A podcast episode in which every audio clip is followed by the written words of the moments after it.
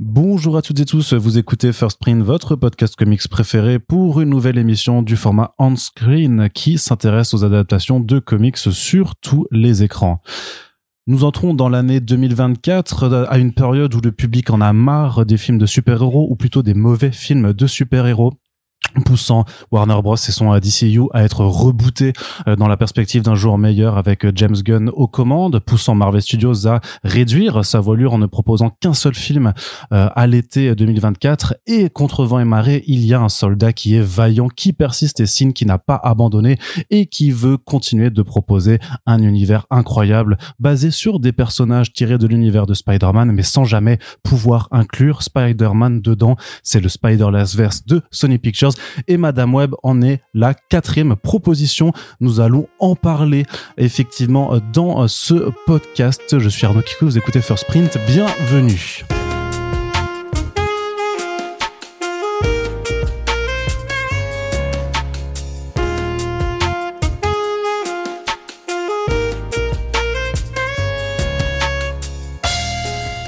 C'était incroyable, c'était une introduction, voilà, travailler. Avant le générique Ouais, t'as vu, ouais, bah écoute, C'est euh, on, on, on, on, euh, C'est on- très émission américaine. Ouais, c'est clair. Avec le mec qui enlève ses lunettes à la Ceci est leur histoire. Arnaud Kikou et vous êtes sur First Print.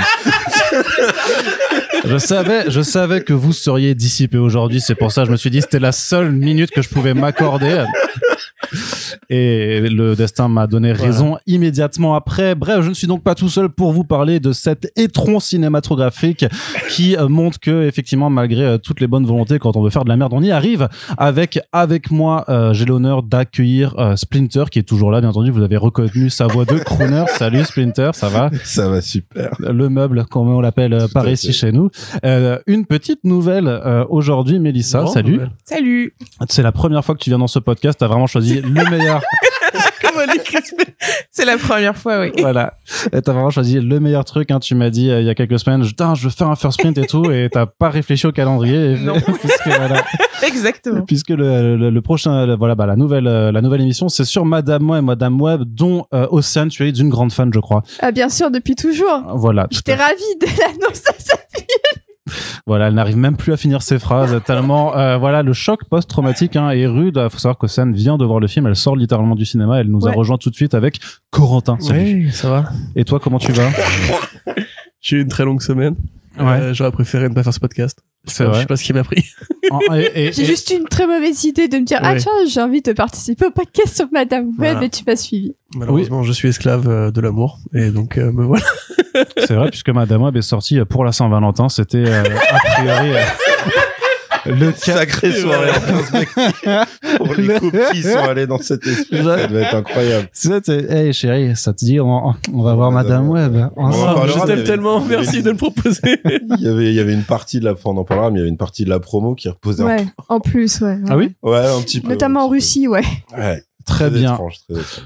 Eh bien, eh bien, on en reparlera de toute façon après, mais bien entendu, avant euh, d'aborder euh, les ressentis et euh, faire un peu notre thérapie collective autour de euh, ce film, oui, on vous l'aurait compris que si vous l'avez apprécié, si vous le trouvez bon, euh, vous pouvez peut-être écouter une autre émission qui vous fera euh, plus plaisir aux oreilles. Euh, nous allons faire un petit Faut bien point. comprendre, c'est pas un podcast, c'est un groupe de paroles. Ouais, c'est ça, c'est ça, c'est ça. Bah, il y a, ce sera, ce sera facturé à la fin et c'est remboursé par la sécurité sociale. C'est quand même vachement important. Mais donc, il y a toujours un petit point Corentin Pédia, puisque même sur des personnages obscurs, hein, comme, comme Madame Web, il y a quand même des choses à raconter. Corentin, le micro t'est ouvert, c'est à toi. Euh, oui, bah vous me pardonnerez, ça va être un peu plus brouillon parce qu'il y a beaucoup beaucoup de personnages et ils ont pas tous une histoire euh, malheureusement si intéressante que ça à raconter. Alors Madame Web au départ, elle apparaît dans Amazing Spider-Man 210. Euh, c'est une création de Denny O'Neill, d'où la référence. Il y a un personnage qui s'appelle O'Neill dans le film. Clin d'œil meurt en plus, c'est horrible. Ah, c'est le On capitaine. n'est pas encore en partie spoiler. Oui, bah voilà, je m'en C'est parce fous. que c'est le cap- capitaine, Ouais, voilà, mais c'est parce que ouais, je trouve ça extrêmement offensant. Euh, du coup, voilà, Denny O'Neill et John Romita senior. Euh, au départ, c'est un personnage de, mystique. On t'explique qu'elle est née avec une maladie qui fait qu'elle a des pouvoirs télépathiques, qu'elle est médium, qu'elle voit dans l'avenir et elle est déjà très âgée. Et effectivement, euh, strappée sur une euh, chaise roulante, on va dire, ou volante avec un motif d'araignée derrière elle. Son origine n'est pas très très claire. En fait, au départ, on croit qu'elle va avoir un lien super euh, profond avec Spider-Man parce que Madame Web et, et ce côté un peu mystique justement de l'araignée, de qu'est-ce qu'on peut mettre de plus que la science dans la mythologie Spider-Man. En définitive, il n'y a pas tant de, de récurrences qui vont apparaître. Au départ, elle va aider Peter à, à récupérer un mec qui se fait kidnapper. Euh, puis elle va réapparaître à deux trois fois et commencer à se lier avec d'autres figures en fait secondaires de la mythologie arachnéenne, donc secondaires même tertiaires ou, ou quaternaires. Euh, son plus grand moment, donc Yerim pourra en parler juste après, c'est certainement la série animée Spider-Man des années 90 où elle a un rôle beaucoup plus important. Et ce personnage-là, en fait, donc, et quoi? Le petit rototo que, que, que- voilà, que vous n'avez pas micro, vu. que hors vous n'avez micro. pas. Non, mais voilà que les gens n'ont pas entendu. C'est Mais ça, les Après, professionnels. il a craché par terre avec dédain, avec Voilà. beaucoup de mépris. Là, je suis à poil actuellement. Les gens ne le voient pas, mais euh, c'est bien pour ça que ces podcasts ne seront jamais en vidéo. Euh, donc voilà, après, donc euh, pour résumer, effectivement, on sait pas trop si c'est une mutante, quel lien vraiment, pourquoi avec Peter, est-ce qu'elle a euh, un truc plus intéressant à défendre Pas vraiment. On va nous dire que c'est un peu l'introduction aussi du concept de la toile de la vie, longtemps avant qu'il y ait le multivers, euh, enfin le Spider-Verse, le multivers arachnéen. En définitive, ce personnage-là, il va finir par mourir, euh, tué par la famille des, des Kravinov, donc la famille de Kraven, dans un espoir euh, pour le ressusciter. Parce que Kraven est resté mort très longtemps hein, après la dernière chasse de Kraven. Euh, et c'est Julia Carpenter qui va, donc la deuxième Spider-Woman, qui va récupérer ses pouvoirs à ce moment-là. Et dans le film, en fait, la, la Madame Web de, euh, de Dakota Johnson tient plus de Cassandra en termes de design, puisque la veste rouge, etc., etc. Au début, du moins, Au début du mois. on va dire. Alors euh, ensuite, on a donc la deuxième Spider-Woman euh, qui au départ, elle, comme la première Spider-Woman, simplement on lui injecte une sorte de venin euh, un peu pas, enfin comment dirais-je, d'expériences scientifiques sur le venin d'araignée qui ont pour but d'augmenter les capacités. Elle, elle s'appelle donc effectivement comme dans le film Cassandra Tone, je crois au départ. Euh, et en fait, elle a épousé un mec qui s'appelait Carpenter. Du coup, ça va rester Cassandra Carpenter euh, pour le reste de sa vie. Julia plutôt. Peu, pardon, excuse-moi, désolé. Non mais il y a trop de coups de Ouais, correspondance entre les deux. Cassandra, en fait. c'est Madame Web. Ouais, voilà, Julia Carpenter. Donc, elle dans le film, participe à c'est un- c'est Ju- Julia Cornwall euh, dans, dans le film. euh, Ouais. Elle s'appelle. Ouais, c'est ça, voilà. Donc, c'est son vrai nom. Et en fait, Carpenter, c'est le nom de son mari. Euh, donc, elle va suivre un programme académique de recherche où on va lui injecter la mauvaise dose de venin d'araignée, donc super pouvoir. Elle apparaît dans Secret Wars euh, numéro 6, donc euh, une medias res. On a son origine story plus tard, en fait. Donc, de Mike Zeck, Jim Shooter, de mémoire. De Secret Wars, tu me confirmes? C'était bien Jim Shooter à l'époque? Oui. Ok. Merci Arnaud. Euh, donc Enfin, voilà. Je dis ça, j'ai pas euh, l'onglet ouvert et tout ça. Ça se trouve, il y a des gens qui sont en train d'être horrifiés, tout ça. Donc, le personnage, l'intérêt qu'il a, c'est qu'en fait, il va, il va croiser au niveau stylistique l'apparition du costume noir, parce qu'elle aussi a un costume noir, à une époque où en fait c'est encore un peu nouveau, et elle a des pouvoirs, elle n'a pas besoin de générer des toiles artificielles comme Spider-Man, puisqu'elle peut les créer avec des espèces d'ondes psioniques. Euh, voilà, qui un personnage qui pareil va graviter un peu dans, dans l'ombre arachnéenne pendant très longtemps. Au début, on croyait qu'elle serait super importante parce qu'elle apparaît dans Secret Wars un peu comme une sorte de, de twist. Et en fait, pas tellement. Elle prend un, peu de distance. La vraie Spider-Woman, ça va toujours rester Jessica Drew, évidemment. Euh, puis finalement, donc, il, avec l'arc The Grim Hunt, donc, euh, dont, dont je parlais juste avant, qui donc est la résurrection de Craven et tout, ce qui est un arc assez important parce qu'il a servi en fait à faire le ménage un peu justement, à virer l'ancienne Madame Web, à passer la deuxième Spider-Woman au titre de nouvelle Madame Web, à buter euh, Matty, dont je vais parler juste après, et aussi à buter Kane, même si en vrai aucun de ces personnages-là va, va rester mort très longtemps puisqu'on va les ressusciter avant de les retuer, etc., etc. Donc là, vous avez 100% de l'audience qui est absolument perdue dans ces explications. euh, Euh, oui, pardon. Ken Parker, c'est le premier clone avant le deuxième clone qui est Ben Reilly et euh, Matty, donc j'y viens. Alors Matty, elle, c'est un personnage qui apparaît dans Spectacular Spider-Man 262, je crois, euh, qui est une création de John Byrne. Euh, c'est la nièce de. Jonah Jameson, effectivement, c'est mentionné dans le film. Euh, Stewart, hein, Martha Stewart, euh, officiellement. Euh, elle, elle participe à un rituel à la place. Donc c'est bien effectivement la fille d'un- riche industriel. Elle participe à un rituel un peu occulte de, de millionnaires, milliardaires qui veulent s'octroyer des super pouvoirs, dont Norman Osborn. Et là, elle obtient ses pouvoirs euh, de puissance. Donc on sait pas trop pourquoi une araignée, mais voilà. Elle était fan de Spider-Man, donc elle va prendre un peu sa place quand Spider-Man doit quitter la ville. Euh, elle tombe même amoureuse de lui, mais finalement lui, qui justement comprenant bien que c'est une adolescente et que lui c'est un adulte, euh, il la repousse. Voilà, prenez exemple sur Peter Parker. Euh, puis plus tard, après, bah, elle va s'octroyer un peu plus un rôle important en tant que Spider-Woman quand euh, Jessica Drew lui, lui laisse le, le, le manteau. Et donc, elle se fait tuer lors d'un sacrifice pour ressusciter Craven. On en revient. Enfin, c'est vraiment le surtout qu'il faut lire. C'est un crossover avec euh, euh, Joe Kelly, Fred Van Lante, Marco Kiketo, etc., qui et Michael Lark, qui a été un peu la source d'inspiration principale du film si on veut comprendre pourquoi tous ces personnages se croisent à ce moment-là. Mais c'est tout. hein, Il n'y a pas Ezekiel et tout. Euh, et qu'est-ce qui me manque? Arania, donc Anya Corazon. Là, un personnage qui a une histoire beaucoup plus dense, qui est l'un des rares personnages que, de cette liste qui est encore en activité aujourd'hui. Euh, je vais faire un très gros résumé. Elle a été formée par la Spider Society, qui est une secte qui défend les totems depuis la nuit des temps et qui protège notamment les totems de l'araignée, parce que dans l'univers Spider-Man, pour ceux qui découvrent vraiment le, le- les podcasts Marvel, les comics Marvel avec le podcast de First Print, il n'y a pas que Spider-Man qui a les pouvoirs d'araignée. En fait, c'est séculaire depuis toujours. Il y a même un dieu des araignées et il y a une déesse des guêpes qui se font une sorte de guerre euh, cultuelle depuis très très longtemps. Et ça, c'est introduit par le dernier personnage dont on va parler juste après. Mais donc Arania, on lui donne au des pouvoirs d'exosquelette. Elle peut manifester un exosquelette euh, d'araignée. Euh, finalement, on l'entraîne, on la forme. Finalement, elle revient en ville. Elle est effectivement d'origine mexicaine, mais elle va finir par aller à New York. Là, elle va devenir euh, Arania au départ, puis Spider-Girl ensuite. Euh, justement, pareil, dans Grimont, elle change d'identité. Et donc, après, elle a rejoint différentes équipes. Je crois même qu'elle a été membre des Vengeurs.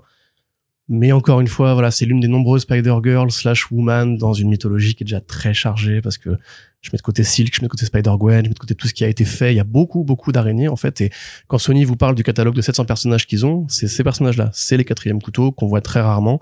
Ils ont un petit destin en comics parce que des créateurs ont eu envie de les pousser à un moment donné, mais voilà, c'est pas ultra utile. En revanche, le personnage le plus important, on va dire, au niveau du canon dans cette liste, c'est évidemment Ezekiel Sims. Puisque Ezekiel, donc, il apparaît dans Amazing Spider-Man volume 2, euh, numéro 30, euh, John Romita Jr. ce coup-ci et Joe Michael Straczynski, géant du scénario. Son idée à lui, en fait, c'est justement d'introduire ce principe. C'est-à-dire qu'en fait, Peter Parker, il croit que c'est un accident de la science, qu'une ranière radioactive l'a mordu et que, oh là là, merde, j'ai les pouvoirs maintenant. Et en fait, Ezekiel, il arrive, il fait, regarde, moi aussi, j'ai ces pouvoirs. Parce qu'en fait, tu n'es pas tout seul. Depuis des millénaires, il y a eu des Spider-Man qui ont pas tous porté un costume et tissé d'étoiles, mais le coup, le coup de s'a- s'accrocher au mur, le Spider-Sense, etc., tout ça, ça vient de quelque part, et ça a une origine. Et ce moment-là, c'était vraiment une redcon qui était super importante dans l'histoire de Spider-Man, qui a accouché ensuite du Spider-Verse, de, de Morlun, des héritiers, et de tout fait qui forme aujourd'hui le grand canon étendu de Spider-Man.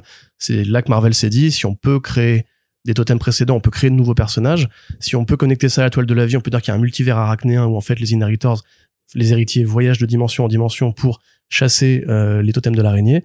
On peut créer un Spider-Verse, on peut faire des goodies, on peut faire des films. C'est génial, on part de là. Et tout part d'Ezekiel qui effectivement a obtenu des pouvoirs dans un rituel, est devenu riche ensuite et a travaillé pour la Spider Society très longtemps et a caché l'autre grand personnage fondateur théoriquement, c'est pas vrai encore une fois, mais qui était euh, Cindy Moon qui a été mordu par l'araignée avant Peter Parker, Après. après Peter Parker pardon, et qui lui en, il l'a entraîné, il l'a mis dans un bunker, il a dit tu sors quand tu veux, mais dans l'immédiat on va dire que si tu sors tu risques de te faire tuer par Morlun.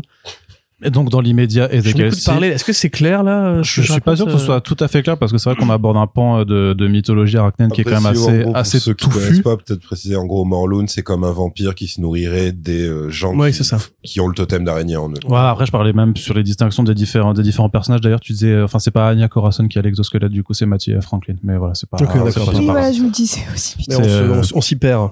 C'est pas grave, mais, en tout cas de comprendre aussi qu'effectivement, bah, t'as un changement de paradigme en fait quand Straczynski dit qu'en fait, euh, le, c'est pas le hasard en fait qui a donné ses pouvoirs à Peter Parker. En fait, voilà, ça, ça fait partie d'une grande histoire et même d'un grand espace puisque on peut avoir des représentants de, de l'araignée dans tout le multivers et surtout que Ezekiel Sims c'est un gentil. En fait, c'est quelqu'un qui vient euh, chez Peter Ah, Parker. gentil, euh, Enfin, Il, Il a est- fait des allers-retours quand même. Il est gris, les voilà. Ouais, mais que- au départ, il arrive pour dire à Peter Parker, fais gaffe, il y a quand même euh, Morlun euh, Mm. qui arrive et qui va te buter. Cindy Moon, en fait, bon, il la séquestre, mais c'est pour, entre guillemets, la bonne cause. C'est pour la protéger à, à la base. Ah bah si c'est pour la bonne cause. Bah euh, oui. Excepté une fois au chalet.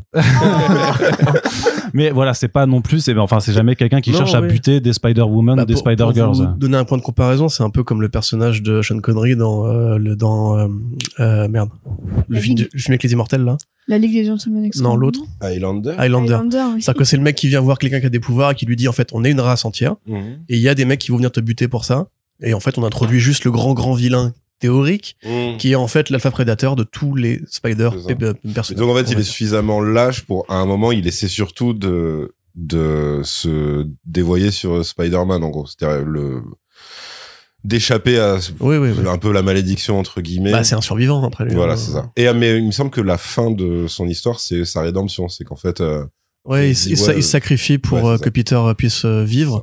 Donc encore une fois un mort. Hein, en fait, euh, la plupart des personnages encore une fois ont disparu. Ouais. Alors En pour comics. en ils comics, sont morts une seconde fois. oui, ils sont morts une seconde fois parce qu'effectivement le Jackal avait ressuscité aussi. Euh, ah non non, je veux dire, ils et- sont morts une seconde fois avec le film. Ah bah une troisième du coup parce Une que dans les comics ils sont morts deux fois pour la plupart. oui, oui, c'est c'est assez curieux. Mais en en comics, souvent t'es mort au moins une fois. Donc ça, voilà. Ouais, Euh, donc pour revenir au film, alors. Oui.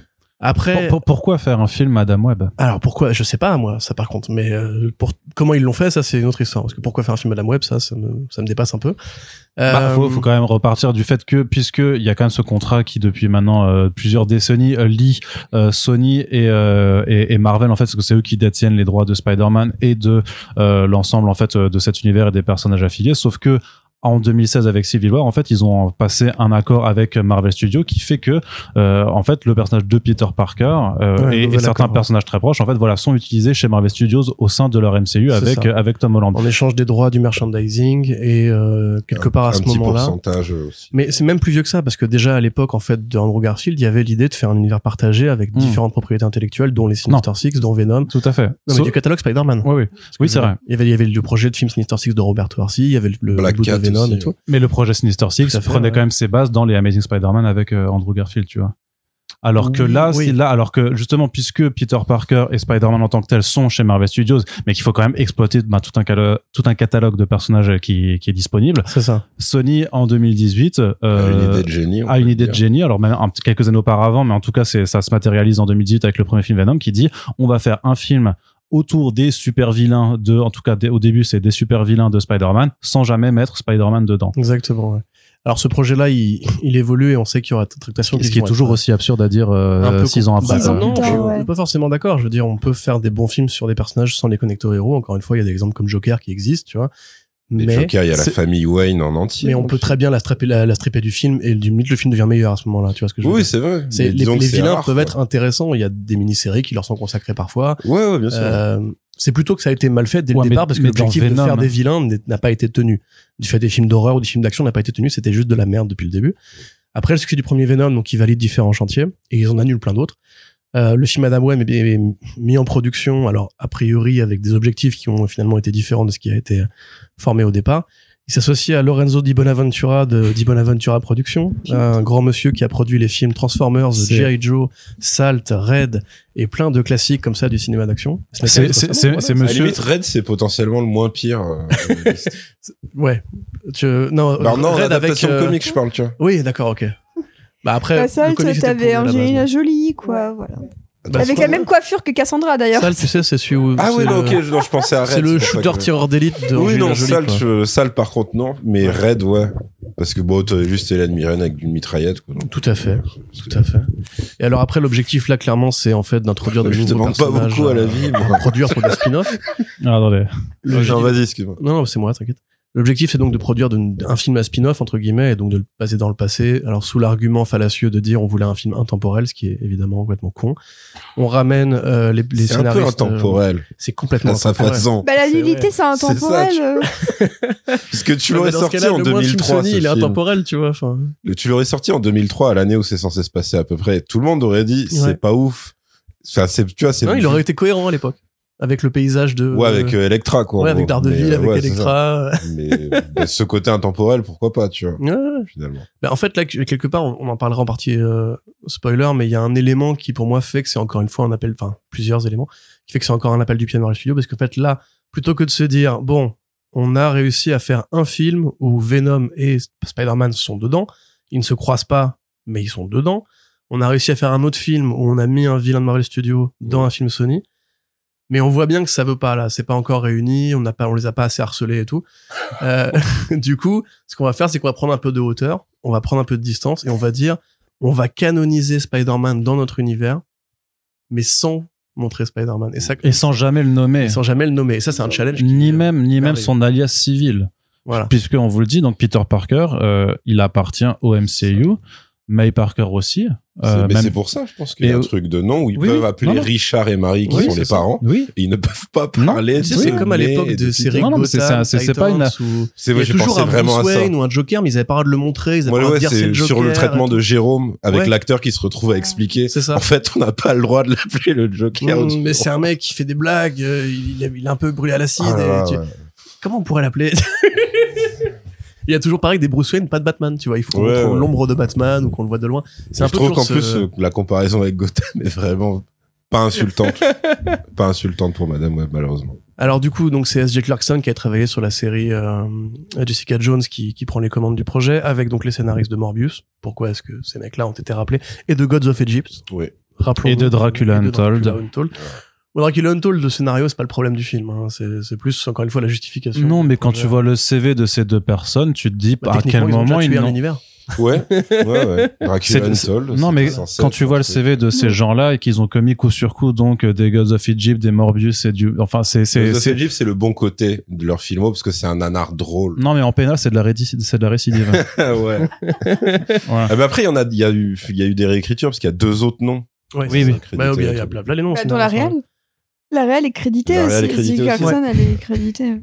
Donc alors on va embaucher euh, Sydney Sweeney, euh, pardon Dakota Johnson pour jouer Cassandra Webb, Sydney Sweeney pour jouer Julia Carpenter, euh, Isabella Merced pour jouer euh, Anya Corazon et Céleste O'Connor, Celeste O'Connor pour jouer Martha Stewart, Ma- Matty Stewart, Matty Franklin, ouais. Matty Franklin. Ouais, Ouais, parce que Martha Stewart. Oui.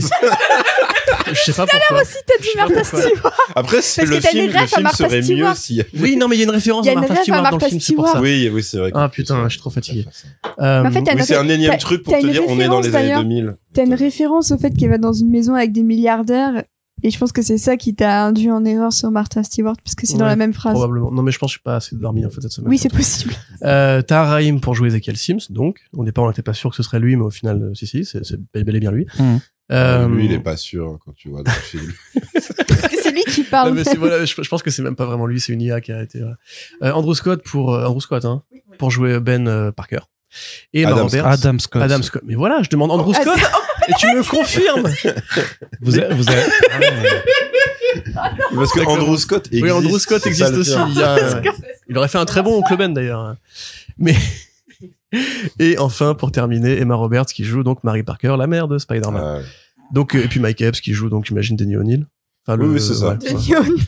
Bah, on va dire que c'est Denis O'Neill puisqu'il a le nom de famille du Ouais, c'est créateur. hein. Denis O'Neill. Voilà, donc un film qui effectivement On subit des réécritures euh, en cours de tournage. C'était toi, c'est assez bien comme ça.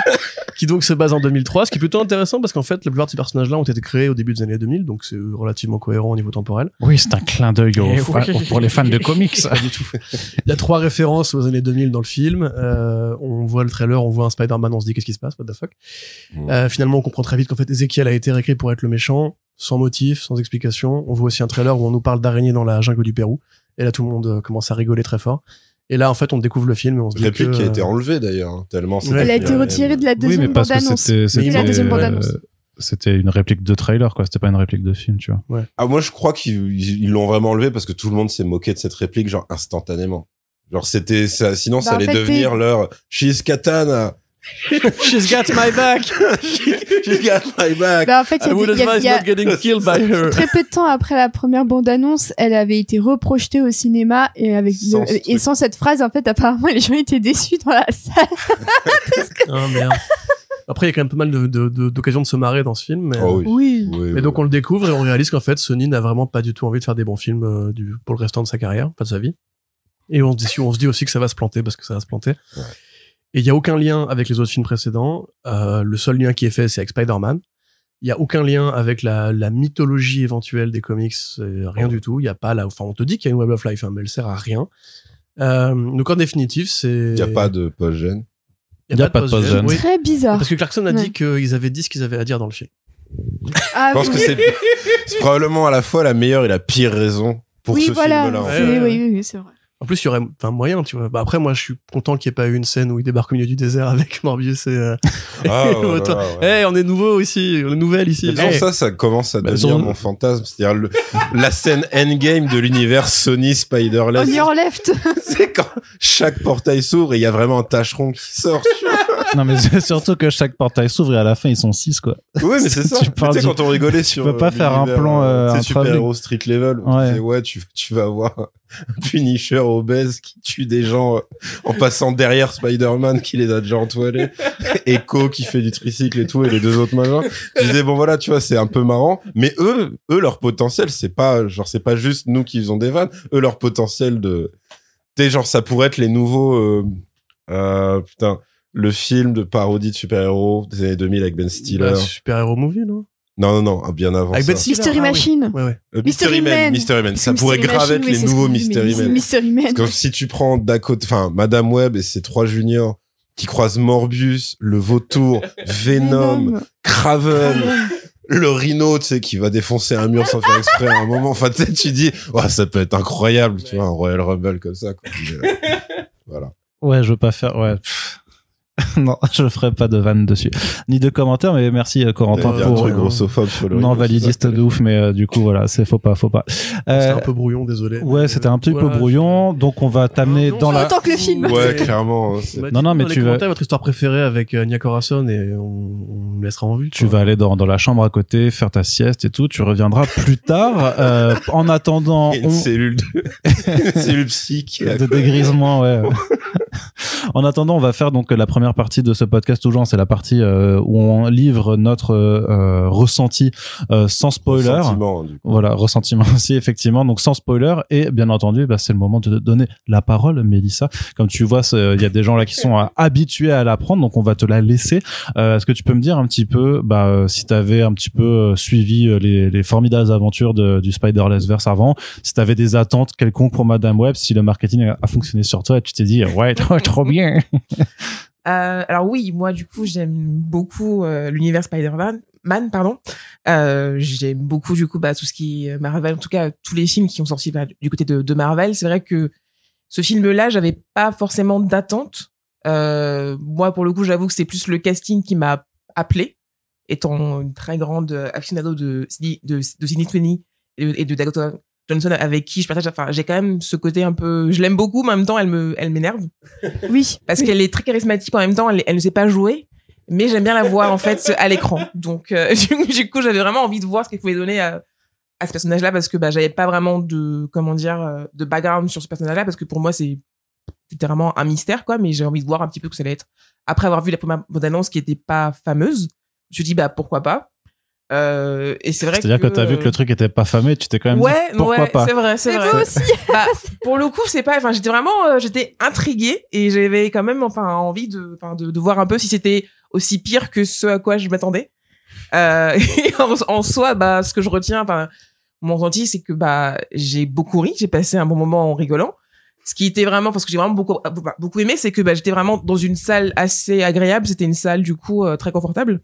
C'est plus ça qui m'a, qui m'a aussi beaucoup, euh, beaucoup plu. Mais, T'es en train euh, de dire point positif, la voilà. qualité des sièges. Exactement, tout à fait. tu sais, tu sais, tu sais, ce que c'est littéralement le point positif de ma critique écrite. Ah ouais, mais c'est ça. Parce que je l'ai vu dans le dans le cinéma pâté Parnasse, du coup premium, avec les sièges qui peuvent s'incliner. Donc j'étais à demi allongée, à demi endormie aussi. Ah, mais ils sont bien ces sièges. C'est vraiment assez Oui, enfin, vraiment forcément, agréable. tu vas voir n'importe Donc quel film en te faisant masser ou euh, lécher les couilles. euh, c'est, euh, moi j'ai vu The Flash dans ce même cinéma et ça suffit pas par contre. Non, Le franchement, fauteuil ne suffit une très pas. bonne salle, je recommande. Mais donc par rapport au film, oui, euh, bah j'étais assez perturbée en fait euh, par tout ce que je voyais à l'écran. J'ai trouvé ça assez prévisible, moi qui suis pas forcément euh, très critique de, base. Et même moi qui ne fais pas vraiment attention aux détails, j'ai trouvé beaucoup, beaucoup de, de, choses qui n'allaient pas. Bon, ça après, je pense que c'est plus, pour plus tard, j'imagine, du coup, dans, les détails, mais euh, voilà, j'ai trouvé... dans, grosso modo, qu'est-ce qui allait pas selon toi? Sans rentrer dans des détails forcément de l'histoire, mais qu'est-ce qui n'allait pas euh, dans, dans ton ressenti? Euh, bah le, le le doublage de Taraim, je trouvais que c'était bah c'était mal fait parce que du coup bah ça se voyait bah, enfin beaucoup trop du coup c'est que bah j'entendais vraiment sa voix parler en anglais mais du coup ses lèvres ne bougeaient pas à plusieurs reprises. Et vraiment ça m'a sorti du film quand du coup j'en parlais avec avec Sam tout à l'heure. Et je sais pas c'était c'était assez perturbant et je trouvais bah je sais pas c'était un peu bizarre euh, apparemment tu, tu- tu savais pas qu'il était ventriloque euh, de- non, du tout, du tout. Ça, et puis, bah, je sais pas, enfin, tout ce qui est dialogue, c'était plat, en fait. Enfin, voilà, il y avait- il y avait vraiment aucun rythme. Juste, euh, ça passait d'une scène à une autre. Il y avait pas de, de lien avec, euh, enfin, je trouve, en fait, que tout le trio était assez proche, mais avec Dakota Johnson, du coup, à côté, enfin, c'est ça, enfin, je voyais rien qui pouvait vraiment les relier. Il y avait pas d'enjeu avec les quatre. Elles se retrouvaient ensemble, mais enfin, c'était vraiment juste brouillon. Comme, euh, voilà, c'était, voilà, vraiment, j'ai rien d'autre à dire de plus que ça. Je ne savais pas trop. Tu ne voyais pas de toile se tisser entre euh, ces euh, non, enfin, ouais, protagonistes. ouais, non, vraiment. Leur, leur toit ne les a pas connectés, en fait. Non, du tout. C'est littéralement une, dit 40 fois dans le film. C'est quand il les rattrape elle- dans le métro en mode genre, euh, on dirait qu'il y a un truc qui les connecte. L'autre il répond. Ou qui va Mmh, les connecter. connecter. Eh bien, euh, Océane, je me tourne vers toi euh, pour euh, continuer euh, sur, sur ce tour de table. Toi, euh, qui euh, qui est grande fan hein, de, de Madame Web Ouais, bien sûr. et qui attendait ce projet depuis, ça fait cinq ans, je crois que tu nous en parlais déjà Ouais, euh, ouais, ouais, dans, le podcast à chaque fois. Hein. À chaque fois, elle force, elle Elle a force acheté le quand même. poster et tout. Oui, non, mais c'est- Cinéma. hein. Ouais, ce, qui est, ce qui est quand même dur et que je- même les affiches sont très Oui, moches. Mais tout est moche. Voilà. Et je cite donc sur un post Facebook hein, de euh, janvier 2021 pourquoi il n'y a pas déjà des sets Lego Madame Web annoncés. Je ne comprends pas. Voilà. Bon, voilà. C'est, comme ça, c'est comme ça. Désolé Non, non, non, non. non. je, mets, je mets ma main sur la table. je dis non. Alors, Euh, non, bah c'était euh, c'était vraiment euh, c'était une expérience très bizarre. En fait, j'ai l'impression que comme avec tous les films de Sony, c'est des sortes de chimères. C'est des sortes de trucs où on met des parties, mais qui qui forment un, un tout qui ne ressemble à rien. En fait, c'est c'est des films sans identité. Euh, comme la plupart des personnages de ce film euh, qui n'ont pas de nom ou alors on dit pas leur nom parce qu'il faut pas dire leur nom bah là c'est pareil t'as euh, c'est vraiment euh, j'ai trouvé ça moins pire que Venom 2 à titre de comparaison parce que j'ai trouvé que S.J. Jackson euh, Clarkson pardon est tenté de mettre sa mise en scène et sa photo qui sont pas les plus moches que j'ai vu de ma vie dans un film de super-héros. C'est beaucoup gris mais ça reste quand même assez propre. Mais voilà par exemple à d'autres trucs hyper baveux euh, et dénués de toute personnalité bon là j'étais en mode ok c'est c'est c'est pas génial mais contrairement au montage qui est un des trucs les plus épileptiques que j'ai vu de ma vie euh, au moins la photo se tenait à peu près. Et sinon pour le reste euh, j'ai trouvé ça vraiment catastrophique. En fait la première demi-heure enfin en gros jusqu'au moment où Madame Web commence à avoir ses pouvoirs je me suis dit bon c'est pas ouf mais je, je, je, je déteste pas quoi c'est pas désagréable non plus tu sens où, tout va se mener et tout ça mais je m'ennuie pas, euh, c'est pas un calvaire. Et à partir du moment où Madame Web rencontre les trois meufs, elle passe son temps à les engueuler. Elle passe son temps à être leur daronne sur leur dos. C'est insupportable. Tu sens que Dakota Johnson n'a plus envie d'être là. Euh, et clairement, tu vois que les, les, les quatre, elles ont pas fait la promo ensemble. Enfin, les trois meufs ont fait la promo d'un côté et Dakota Johnson de l'autre. Donc, j'ai mes doutes sur comment s'est passé le tournage et je trouve qu'il y a beaucoup de tension entre entre elles mais pas dans le sens euh, comédie mais dans le sens ça devait pas se piffrer Euh, et du coup bah ça m'a complètement sorti de, de, de tous les enjeux tout le délire au Pérou euh, avec les les Los Arañas et leurs costumes à la con mais sortez-moi de là. Mais ça, ça, c'est les vrais moments de nanar du film, par contre. C'est les vrais Ah moments oui, où tu te marres à gorge mais même il y a il y a, il y a un, un flashback clé au, au- au dé- qui qui clôture un peu le deuxième acte avant que la fin ne se termine. C'est un des trucs les plus lourds que j'ai vu de ma vie. Chaque dialogue de ce film t'explique ce qui se passe ou t'explique tous les éléments que tu dois savoir mais le premier dialogue vraiment dans la jungle c'est euh, alors oui je suis à la recherche d'une araignée elle a des pouvoirs il faut qu'elle me soigne et ah j'ai mal au ventre car je suis enceinte Ouais, il paraît Oh qu'il y a une mon tribu Dieu, dans cette quoi. région qui prend les araignées pour avoir des pouvoirs. La saragnas. Moi, je pense que c'est un peu égoïste. Il faudrait partager. c'est vraiment c'est euh, c'est un, un, un film pour fait pour des gens teubés en fait et t'as l'impression que c'est un film qui, qui te regarde limite de haut en mode tu peux pas trop comprendre donc on va tout expliquer et te prémâcher c'est pas possible enfin je et, et je trouve le film un peu sexiste dans le sens où la seule meuf qui a des pouvoirs du film elle n'a pas de scène d'action il y a juste Ezekiel qui a des pouvoirs et qui l'utilise dans des scènes d'action. Le reste, elle passe leur temps à courir, courir, courir. Ou alors, de temps en temps, Madame Webb, elle utilise son don. Mais les trois nanas, à la fin, elles ont pas de pouvoir. Elles servent à rien sinon à courir et à crier et à danser sur des tables. Oui, ah, ça c'est typiquement quatre- venant de quelqu'un qui n'a jamais dansé sur deux tables. hein, voilà, tu ne sais pas Ah, ce que si, c'est si, ce plaisir. si. Bah alors, bah Ah, alors, pourquoi tu critiques? Surtout sur Toxic de eh, Britney Spears qui quand même est la chanson pour danser sur les tables. Enfin, J'ai un background. J'ai un Je suis passé. d'accord avec avec Océane sur euh, sur le, le fait que ce soit quand même assez sexiste. Et c'est vrai que en fait on les voit. Mais juste- non, mais ça peut pas être sexiste. Il y a, il y, a, il y a quatre, il y a quatre meufs, ça peut pas Non, être sexiste. On les voit- on les voit Si tu comptes en plus les deux darons, ça en fait six. Oui, c'est vrai. Putain. Et il y en a une qui meurt, l'autre qui sert à être enceinte, trois qui servent à courir et à servir à rien, et l'autre qui termine en tant que Madame c'est- C'est Webb. qui la deuxième daronne? Bah, c'est la daronne. Bah, Emma euh, Watson. C'est Mary. Marie Ah, Emma alors la Euh, première daronne de Cassandra qui La daronne de Cassandra. Non, mais la première daronne, c'est qui alors? Bah c'est la daronne. Bah, Ah, le flashback. Non, non, ok. Non mais parce que je, pense- pensais à l'aventure euh, dans le présent, je me disais ok, mais d'accord, Bon, oui, ça plus- daronne à elle dans les flashbacks. Plus de rhum pour Yérim. On Il y a- va ranger la bouteille. Il y a littéralement six, per- six personnages féminins. Attends, du coup, c'est qui la deuxième daronne Et il y en a littéralement aucune qui ne sert à grand chose dans ce script, c'est-à-dire que ça aurait pu se terminer à la fin entre Madame Webb potentiellement qui se sert de son don pour créer des situations face à Ezekiel. Les trois nanas ne servent à rien. C'est du gâchis pour tout le monde impliqué. Et même nous, en tant que spectateurs, c'est que je n'en pouvais plus de voir leur tronche. De, de les voir faire des conneries, de, de les voir ne pas obéir à Cassandra, je n'en pouvais plus. Et franchement, c'est plus possible, j'en ai marre. C'est plus possible de voir ça. C'est vraiment un film qui veut un peu avoir les- l'esprit un peu années 2000 en mode un peu de, de, de candeur et des personnages un peu jeunes qui ont des un peu d'humour, de légèreté. Ça ne marche pas.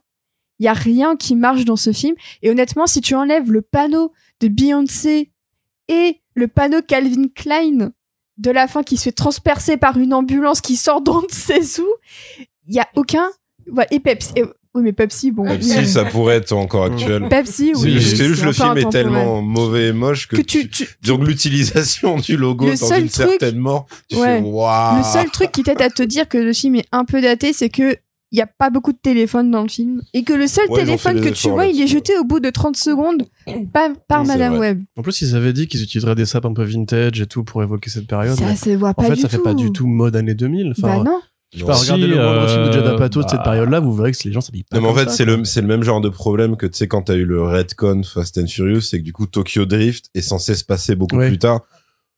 Bon, en fait, ouais, tu peux pinailler sur leur sap ou sur leurs appareils et tout, mais en fait, c'est tellement, c'est tellement déjà mauvais sur tous les autres points que ça. t'étais- pas en mode, euh, Ouais, c'est sûr. bon, voilà. Enfin, apparemment, il y a une PSP à un moment et genre, c'est pas, c'est pas normal qu'ils aient C'est un PSP. rétro gamer. Tout le monde s'en fout, tu vois. Il y a une Et puis le PSP à un Japon, c'est moment. Il y tradition. a un mec dans, le- je crois, le mec dans le métro qui lui fait Ah euh, oui, Crazies, oui, machin. oui. Je crois, il a, il est sur une PSP et donc apparemment, la PSP sortirait plus tard. Ah. Bon, voilà. Bah tu vois, Ouais, le principal problème, c'est qu'en 2003, il y avait déjà eu la trilogie de Sam Raimi. C'est ça leur problème. Ouais, Ouais, D'ailleurs, ils réutilisent un plan. Ouais, c'est horrible, film. ça, par contre. Ça, faut le dire, c'est pas un spoiler, mais Ouais.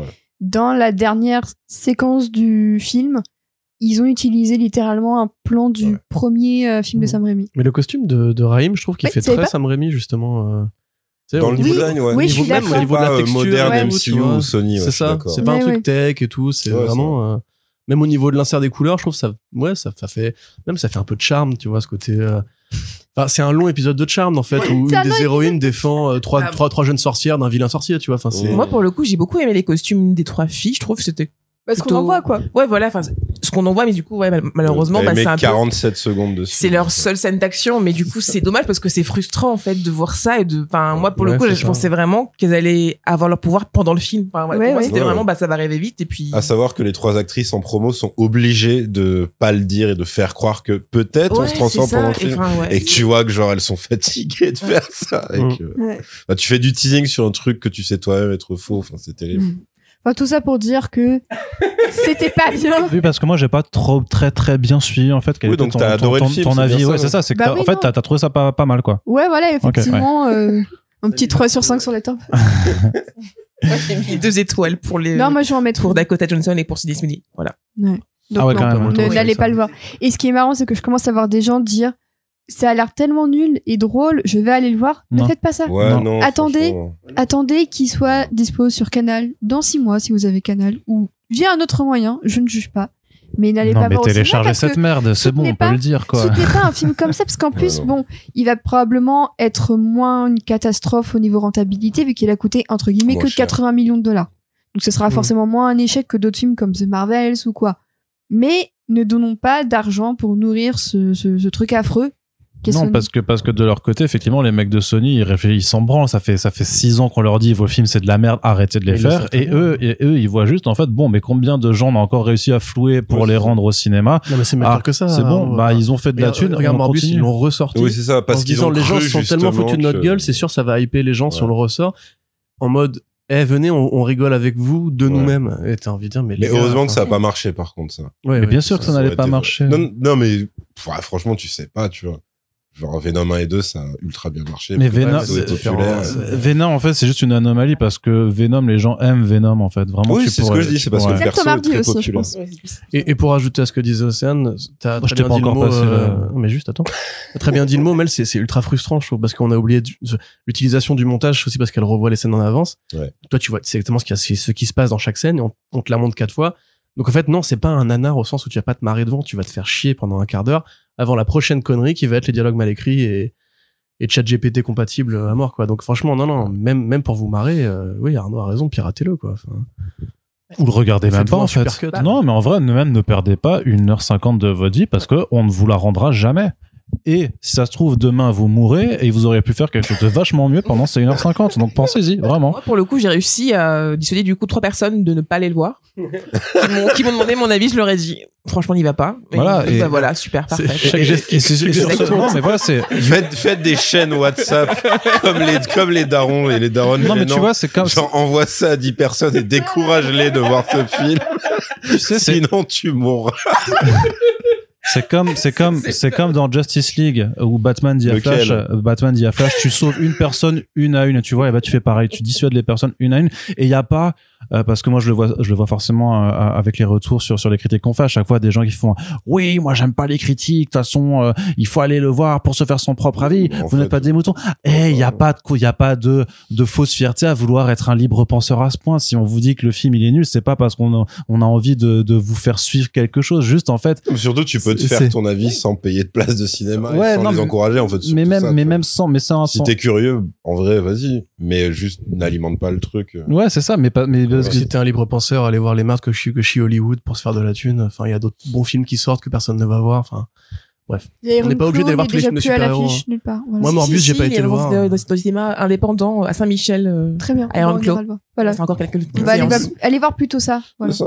Ou les trucs, euh, les même les, les films asiatiques, même si c'est un système de sortie particulier, mais genre Creation of the God. ça c'était bien ça ouais. C'est voilà, tu vois. Mm. C'est Moi, je propose qu'on parle Voilà. de tous les films qu'on a vus récemment qu'on a aimés plutôt que des la royale, c'est un, un- un peu le le- le- le- l'objectif des thérapies de groupe aussi quoi, dit, des- un ouais, truc qui pourrait faire presque un film de X-Men. Je t'ai toujours pas passé la euh, parole, Le en règne fait, animal, en vrai. Si je peux juste Oui, ajouter une chose quand même, c'est que Oui. pendant ma séance, en tout cas après ma séance, j'ai quand même deux jeunes filles qui ont dit ouvertement du coup que c'était leur Marvel préféré. Et, quel âge?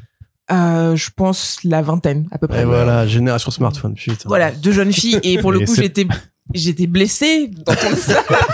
Donc j'ai pouffé de rire, j'étais blessée parce que j'avais envie de dire mais est-ce qu'on peut aller prendre un café et qu'on en parle? Parce que c'est Si, ça c'est- va pas. voilà, je j'arrive toujours pas Après, en vrai, à, en, est- à le en méga, euh, euh, enfin, bénéfice du doute, tout ce que tu veux, bon, soupçon, machin, tu peux dire, ouais, si t'en as pas vu beaucoup, peut-être c'est possible. Ou si t'as vu que les dernières merdes, peut-être c'est possible, on sait rien. Et peut-être ça peut être ta porte d'entrée, après tu découvres Bah, des bons après, films. Je dis ça, mais voilà, je, je- j'ose le dire, j'ai quand même préféré Madame Web à Ant-Man 3. Ouais, mais enfin là, Et ouais, je sais qu'on nivelle, on nivelle les tranches de merde. Parce que t'as as dit aussi que tu le préférais à Venom 2, tu sais.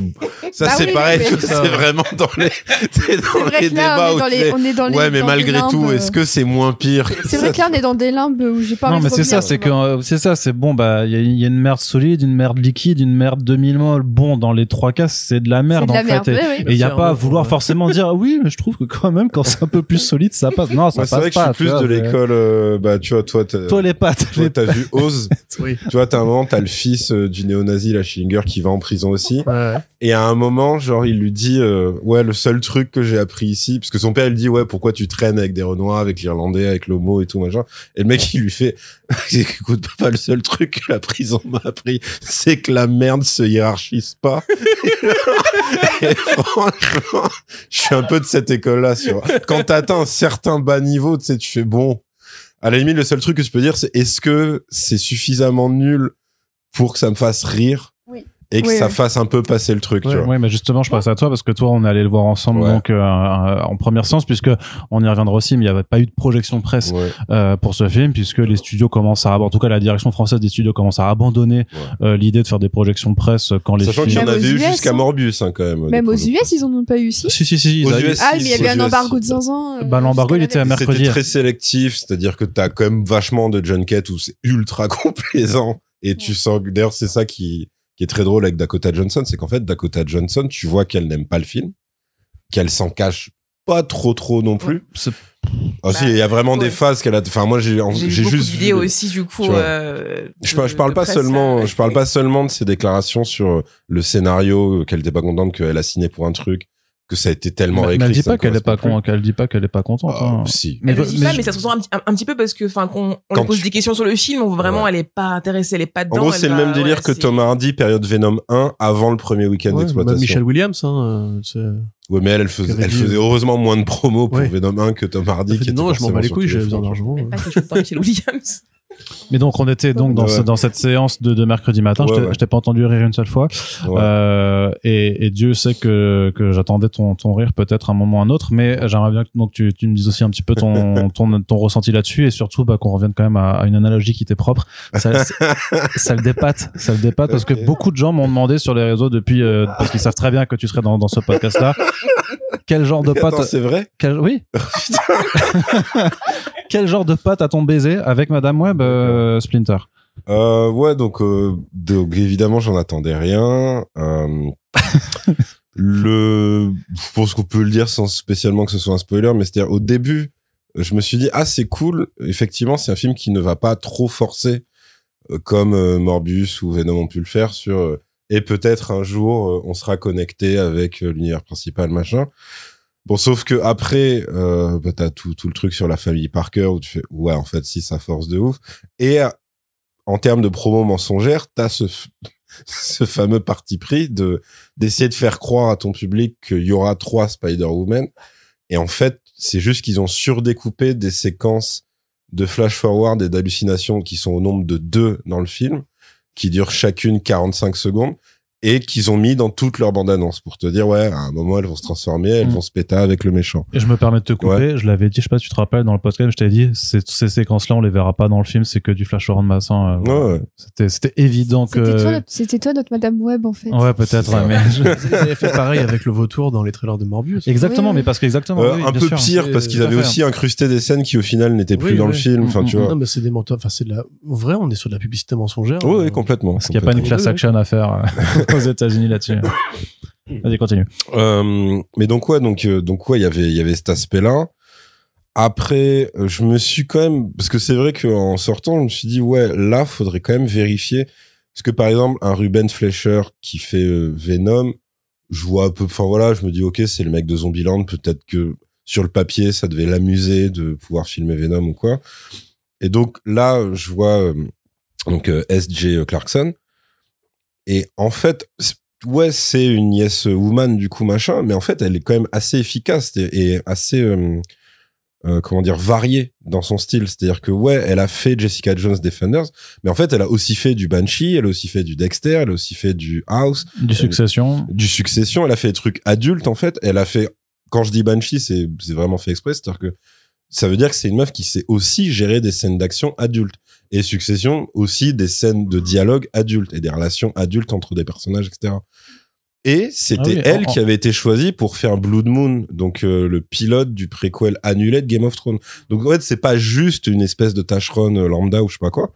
Bonne réelle de série télé. Oui, c'est voilà. une très bonne ré... Enfin, C'est ça. et vraiment, si je vais épargner un truc, ce serait vraiment la mise en scène, parce que je trouve qu'il y a des moments où elle tente des angles hyper variés et pas, elle, veut- elle veut pas faire juste du champ contre champ en fait, contrairement à d'autres. Parfois, c'est pas hyper euh, beau, Mais au moins, elle essaie un peu de, de, de varier et tu te dis, bon, au moins, il y a un petit effort de fait, elle veut bouger la caméra. Mm. Genre, c'est pas, c'est pas plan-plan, quoi. Bah, pour le coup, Venom est beaucoup plus statique au niveau de ses valeurs. Ouais, plan. complètement. La statique, chez d'ici, c'est. Non, pas mal. Ça n'a rien à voir. Non, non, si, si, si, il y a des gens qui ont rigolé. je, je les ai On, entendus. on les entend de loin. Non, c'était le chat.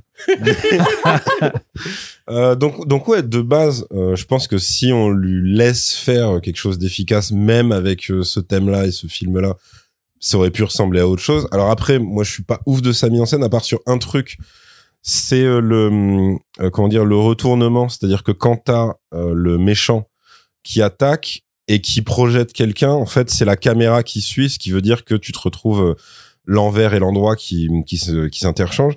Donc le problème, c'est que je crois que c'est le seul effet qu'on lui a laissé Ouais. garder euh, si, Ouais. si elle a essayé d'en faire Mm. plusieurs. T'as l'effet à la fin où il est contre un building Ouais. et en fait, tu vois la caméra qui bouge en fonction de lui, comment il marche sur le building avec le, son Ouais, reflet. voilà. Ouais. Et je me suis dit, petit effet sympathique, mais c'est juste perdu. C'est un plan euh, perdu au milieu de 1 Ah oui, 40 c'est- c'est un océan après de, de néant de mise en scène et et là où là ça c'est la partie triste c'est que tu vas avoir le même problème que euh, les mecs de Blue Beetle qui disent ouais on s'est inspiré de The Red pas quoi. Et tu fais non c'est pas possible de dire ça. Bah là euh, cette cette cette réal a dit donc alors je crois le plus triste c'est qu'elle est méga fan de Nolan. Donc ça déjà c'est triste. Parce que ne pas d'être fan de Nolan, mais je veux dire quand tu dis ah ouais donc si c'est ça c'est rêve et ses rêves c'était pas genre la trilogie Batman c'était genre Memento tu vois. Et que elle pour elle elle voulait faire du thriller de base. Donc tu fais ouais ok donc là ça commence à être glauque. Après t'as euh, en rêve qu'elle a filé aux trois actrices t'avais Wong Kar Wai 2046 et In the Mood for Love et donc là tu fais attends quoi Il vous montre pour le. et en fait c'est 2046, je peux comprendre c'est pour les couleurs rouges saturées uniquement de la photo Ah, donc tu es d'accord, donc c'est trois plans dans le film en fait, euh, trois plans où le méchant apparaît, où effectivement t'as des tonalités un peu plus rouges saturées que qu'avant. Bon. Mais- Et après euh, c'était juste euh, Dakota Johnson en mode full Tom Hardy Venom 1, c'est-à-dire que t'as un mec de IMDb qui est clairement payé pour mettre en valeur ce film. Et Dakota Johnson il lui fait ouais ça m'a grave fait penser à un croisement entre Destination Finale et Hard Times Babysitting qui doit être une comédie euh, teenage des années 80 qui est classique pour eux. Et t'as vraiment Dakota Johnson qui le regarde en mode, ah ouais? Et tu mais vraiment comme ça, en mode, en mode, ah ouais, tu fais pas semblant, mon gars. hein. Qui est en mode, mais c'est parce que c'est de la merde ce qu'on a fait, nous. et tout. T'es vraiment, Mais c'est vrai que j'ai pensé aussi à Destination Finale. bah, pour le don de euh, divination et tout. Mais la, Voilà, aussi pour la séquence sur le, quand elle Les roule. tronçons Oui, de elle bois. est, elle est- elle est derrière un, un camion de tronçons. ouais. Oui, oui, bah c'est pour ça, mais je me suis dit, ah ouais, c'est, c'est, c'est trop. Mais je- du coup, je peux comprendre que le mec d'IMDB ait dit Destination Finale, Ouais, parce que t'as deux, trois trucs Après, c'est, bah, c'est forceur positif, mais, mais je comprends d'où ça vient. ouais. Même 2046 hein, de Wong Kar Wai, c'est aussi un film qui joue un peu sur ta perception du futur et du Ouais. passé. Après, elle a clairement dit ça uniquement pour, apparemment pour la couleur rouge. Donc, c'est, tu vois déjà que ça mais c'est, ouais, c'était déjà étrange. Euh, Tarim, j'ai pas eu la force de m'infliger une interview parce que ça me faisait trop de la peine pour lui. Bah, en fait, même donc, temps, euh, C'était dans Beau Geste que, euh, que je regarde chaque semaine pour le taf. Et là, t'avais Pierre Lescure qui disait euh, euh, Ferrat, on n'a pas pu voir le film avant d'interviewer Tarraïm. bah, il y a eu un portrait, un portrait, pardon, sur France Info et tu sens que la personne qui l'écrit n'avait pas le droit de voir le film non plus. Ouais. Au point où c'est Tarim qui a dû lui indiquer le truc et qui dit littéralement, euh, j'ai très peu de répliques, mais beaucoup de cascades et d'acrobaties, quoi, tu vois.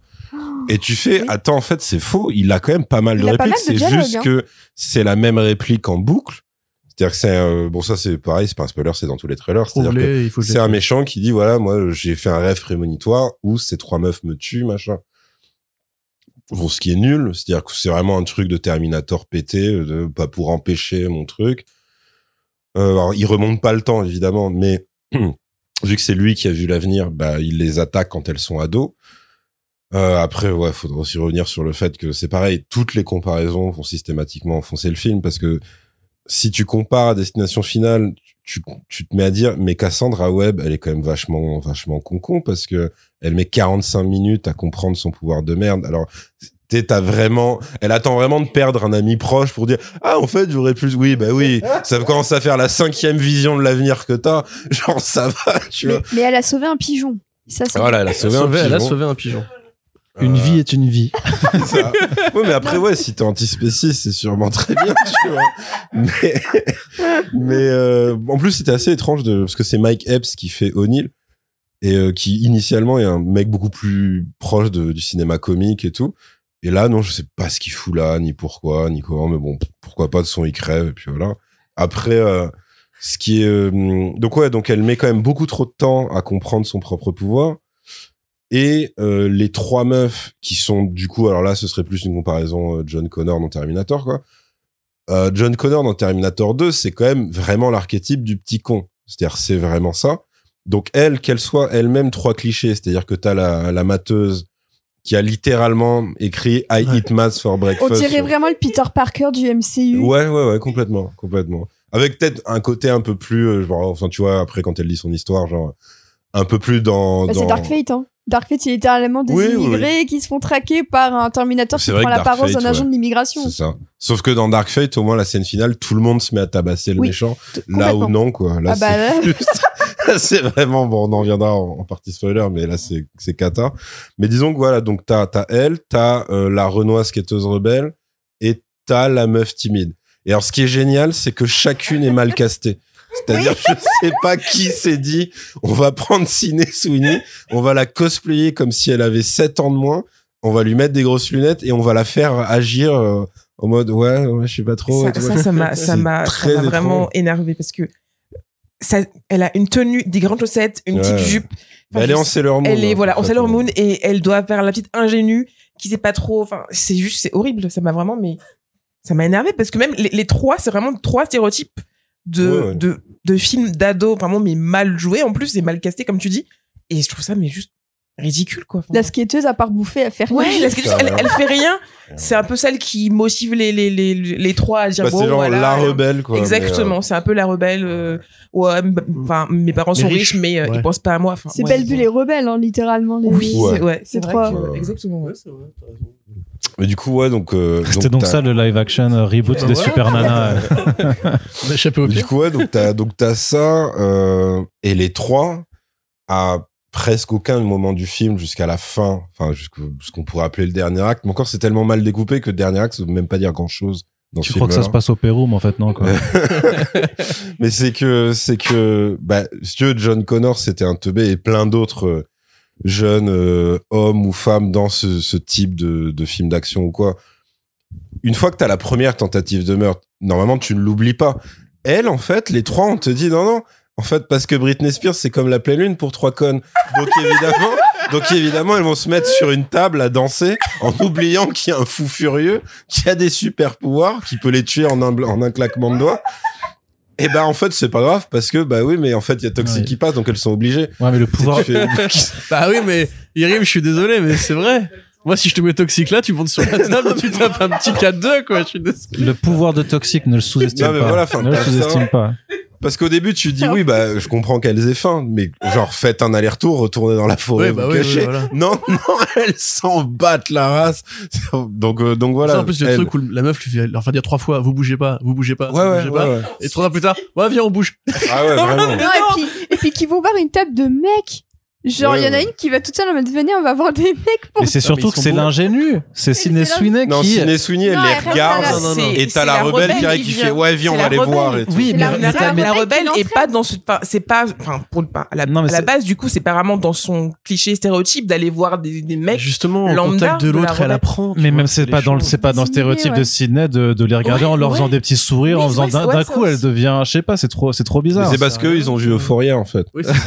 Ils l'ont reconnu. Moment où ils se rappellent. Là, pour moi, c'était vraiment le moment où ils se sont rappelés qu'ils avaient une nana teinte en rousse, euh, blond vénitien rousse, qu'elle avait une petite jupe, des grandes chaussettes, des, euh, des babies aux pieds et euh, qu'elle pouvait. euh, et, et- et hop, il remonte son, son chemisier. Ah oui, c'est vrai. Voilà, C'est vraiment- que, ouais, la, la en Renoir lui met le truc en mode en crop top. Oui après vraiment bah, baby, bah, euh, baby one more time quoi. Oui, en c'est vraiment Ouais, ouais, Baby One More Time, ouais. complètement. Ouais, ouais. Donc ouais, donc les, la caractérisation On des trois, c'est hein, vraiment, c'est vraiment pas bien. À la limite, Ben Parker, il Oui. pourrait s'en sortir, sauf que lui, il est piégé par les répliques de merde en mode, eh, vous avez compris, c'est le futur oncle Ben. C'est-à-dire, il y a trois fois dans le film la réplique, il a tellement hâte de devenir tonton. Ouais. Et tu sais, tu fais, non, Et les les gars. responsabilités, les responsabilités. Et alors après, t'as, ouais, pourquoi, pourquoi tu veux, t'as hâte de devenir tonton? Parce que it's all fun, no responsibility. Je fais non, non, vraiment arrêtez. Et su- surtout que Cassandra lui dit, ça c'est ce que tu crois. hein. C'est ce que tu crois. Tu sais, tu fais, non. J'ai vu le futur. Y a J'ai aussi vu que la- ta- t'as vu que ta- sœur allait mourir. Ah oui, c'est vrai. Ouais, c'est oui, vrai. bah, bien sûr. Il y a ça, il y a le. Je vais pas l'empêcher, par contre. La réplique où il dit, euh, mais t'as jamais été tiré dessus euh, dans le Bronx, c'est ça Oh, Oui, dans le Queens. Ouais, dans le- dans le Queens, pardon. ouais, ouais. Bah alors, tu t'es jamais fait tirer dessus Incroyable. Ah, mais ouais, putain, j'ai Donc, même non, pas... ça, ça- Ça, J'avais pas capté. Mais Bah, c'est vraiment, j'étais seule à rire dans, le, dans, la salle. hein. Ça que je t'ai regardé à ce moment-là et t'as pas réagi. Moi, je venais d'intégrer la logique, c'est Ben Parker. C'est Ben Parker. j'avais pas du tout- Bah moi en fait parce que moi c'était vraiment un truc et c'est pour ça que je te l'avais dit à Arnaud j'ai dit attends dans les crédits parce qu'au début j'avais l'impression qu'ils étaient revenus sur cet aspect-là et parce que toi-même tu m'as dit ouais qu'à un moment ils avaient communiqué bizarrement en disant non non euh, Il y avait, il y avait, il y on va- avait ce moment très bizarre où tu avais un trade ouais, qui avait rapporté qu'ils essayaient de supprimer un les maximum refs de, aux années sorti- 2000 de genre en certaines on va références. ouais, essayer de le rendre ouais. beaucoup moins marqué truc Et euh, c'est là que je t'envoie, mais je fais, par contre, Adam Scott est toujours crédité en, crédité en Ben Parker, ce qui est terrifiant. Et genre, parce que, bah, soit c'est l'oncle, soit c'est le clone. Et dans les deux cas, c'est complètement con. Donc, euh, enfin, Ben Reilly, mais tu vois, quoi. Et, euh, et non, non, ils ont vraiment gardé ça. Et du coup, les rares bons moments, euh, qui sont dans le premier acte, vraiment, voire dans Oui. l'intro du film, C'est clair. où c'est le quotidien de deux ambulanciers euh, qui ensuite prennent leur pause déj et tout, qui se racontent un peu leur vie machin. C'est pas c'est pas des scènes nulles, tu vois. C'est juste ça n'a rien à foutre dans ce Oui, film-là, oui, ok. Je suis d'accord. Mais ça va. Mais sauf que ils sont obligés de conclure sur ouais j'ai fait une rencontre, je pense que c'est la bonne, c'est la femme de ma vie. Elle s'appelle comment? Silence. Mmh. Voilà, silence. Donc là, J'ai pas le froid clôture. je te dis pas. non mais là, ça, et en donc plus, la seule chose que l'on déduit, c'est ah bah donc c'est sérieux. donc c'est la femme de ta vie, parce que tu ne Ouais. peux pas me dire son prénom. donc, euh, C'est- C'est la femme de ta vie. Elle appartient à Marvel, ouais, c'est la femme de ta vie, c'est sûr. Donc je fais bon, ok. Et après, bah écoute, euh, euh, le. Comment ça s'appelle ça Maybe. Oh, sérieux Ça m'a fait sourire parce que dans la même scène, tu as le truc des, des, des gâteaux où t'as les messages sur ton avenir. Oh là là, ouais, les fortune trop cookies. Et Oui, les oui. fortune cookies, c'est trop Incroyable. drôle parce que tout le monde pensait que le, le fortune cookie de Ben, ce serait genre des grands pouvoirs de grande responsabilité. On À ce stade, tous. ils auraient Et en fait, hein. j'étais limite déçue que ce soit pas le cas.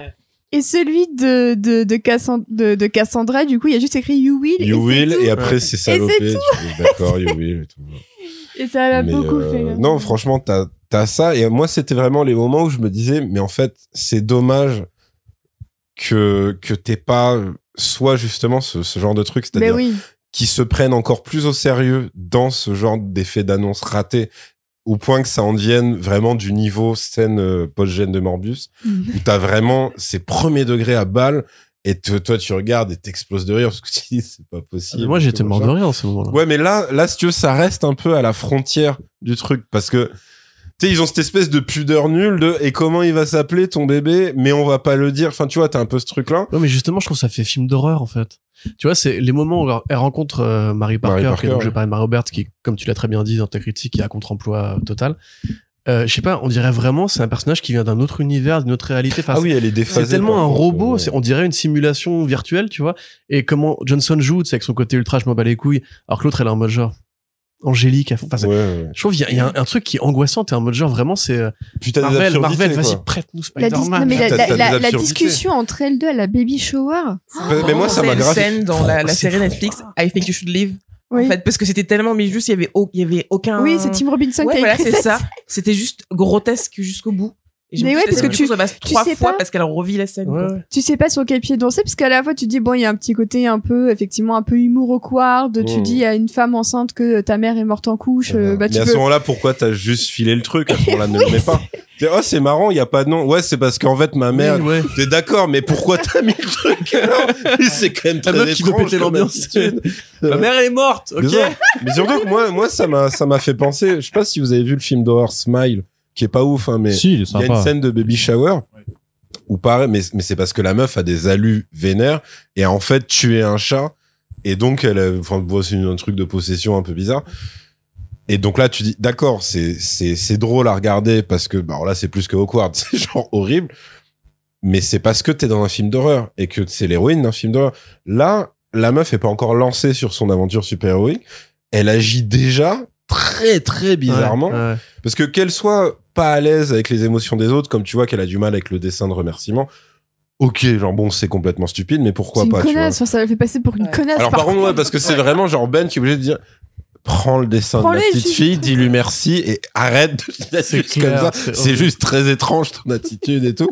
Mais bon, ok, c'est pas, c'est pas euh, rédhibitoire. Par contre, par contre, le truc baby shower, ouais, non, c'est parce qu'en fait, ma daronne, elle est morte et tout.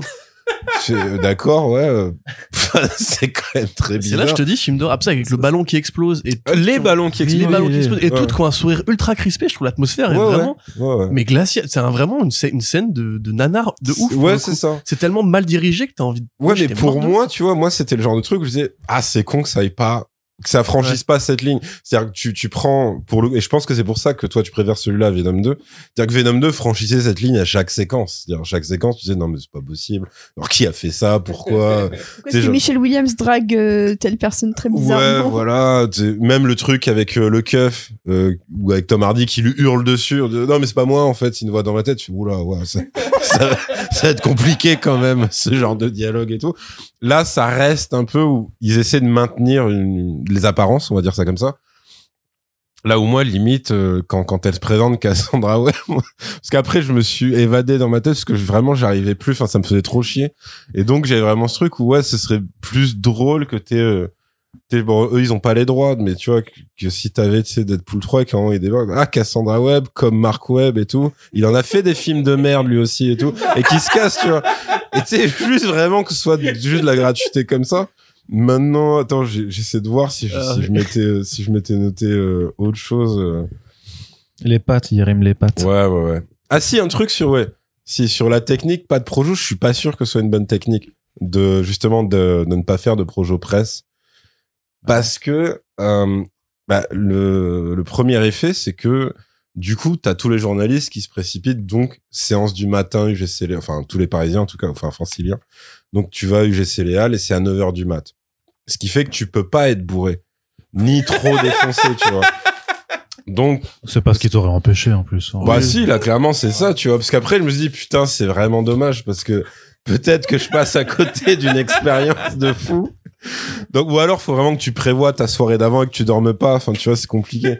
Mais euh, je sais parce que je l'avais fait pour Amazing Spider-Man 2, c'est plutôt bien marché, tu vois. Mais en gros euh, là, ouais je pense que c'est très con parce que du coup tu regardes tout le film premier degré et tu fais ah c'est genre c'est vraiment désagréable quand même au final. Ouais. Et, euh, et, et à l'inverse, par exemple, euh, Tortue Ninja 2, c'est-à-dire sous l'époque prod Michael Bay, ils avaient fait une projo presse un peu événementielle. En gros, moi, c'est un bon souvenir. Pourquoi? Parce qu'il y a du champagne et des Et pizzas. des pizzas, mais vois, oui. ça. Mais leur promo était trop cool à l'époque. Le Ouais, film était nul, mais la promo elle- tout autour était cool. C'est ça. Mais plus, euh, ça rendait pas le film meilleur, tu vois. Mais au moins Avec un l'expérience. souvenir, un souvenir bon. Voilà. Alors que là, c'était là. euh, En plus, tu vois, personne se parle trop. On sait tous qu'on est là par obligation. Ça se regarde un peu du code. Genre, c'est vraiment les les mecs qui sont en garde à vue. Donc tu fais ouais ouais ouais toi aussi t'es là et tout. Pourquoi t'es là, toi First Bah, time, le Ouais, de James. Franco. même de James Franco, voilà. Donc t'es là, donc voilà, ça je pense que c'est très con. Après, c'est peut-être pas si idiot que ça le côté promo Saint-Valentin parce que si, parce que c'est pareil, ce qui pourrait bizarre, améliorer ta séance, c'est si t'as une relation sexuelle en même temps. Parce que là, à ce moment-là, tu te dis, bah, au moins tu t'es déconcentré et t'oublies, t'oublies, t'oublies ce qui se passe dans l'écran. Donc ça, pourquoi pas?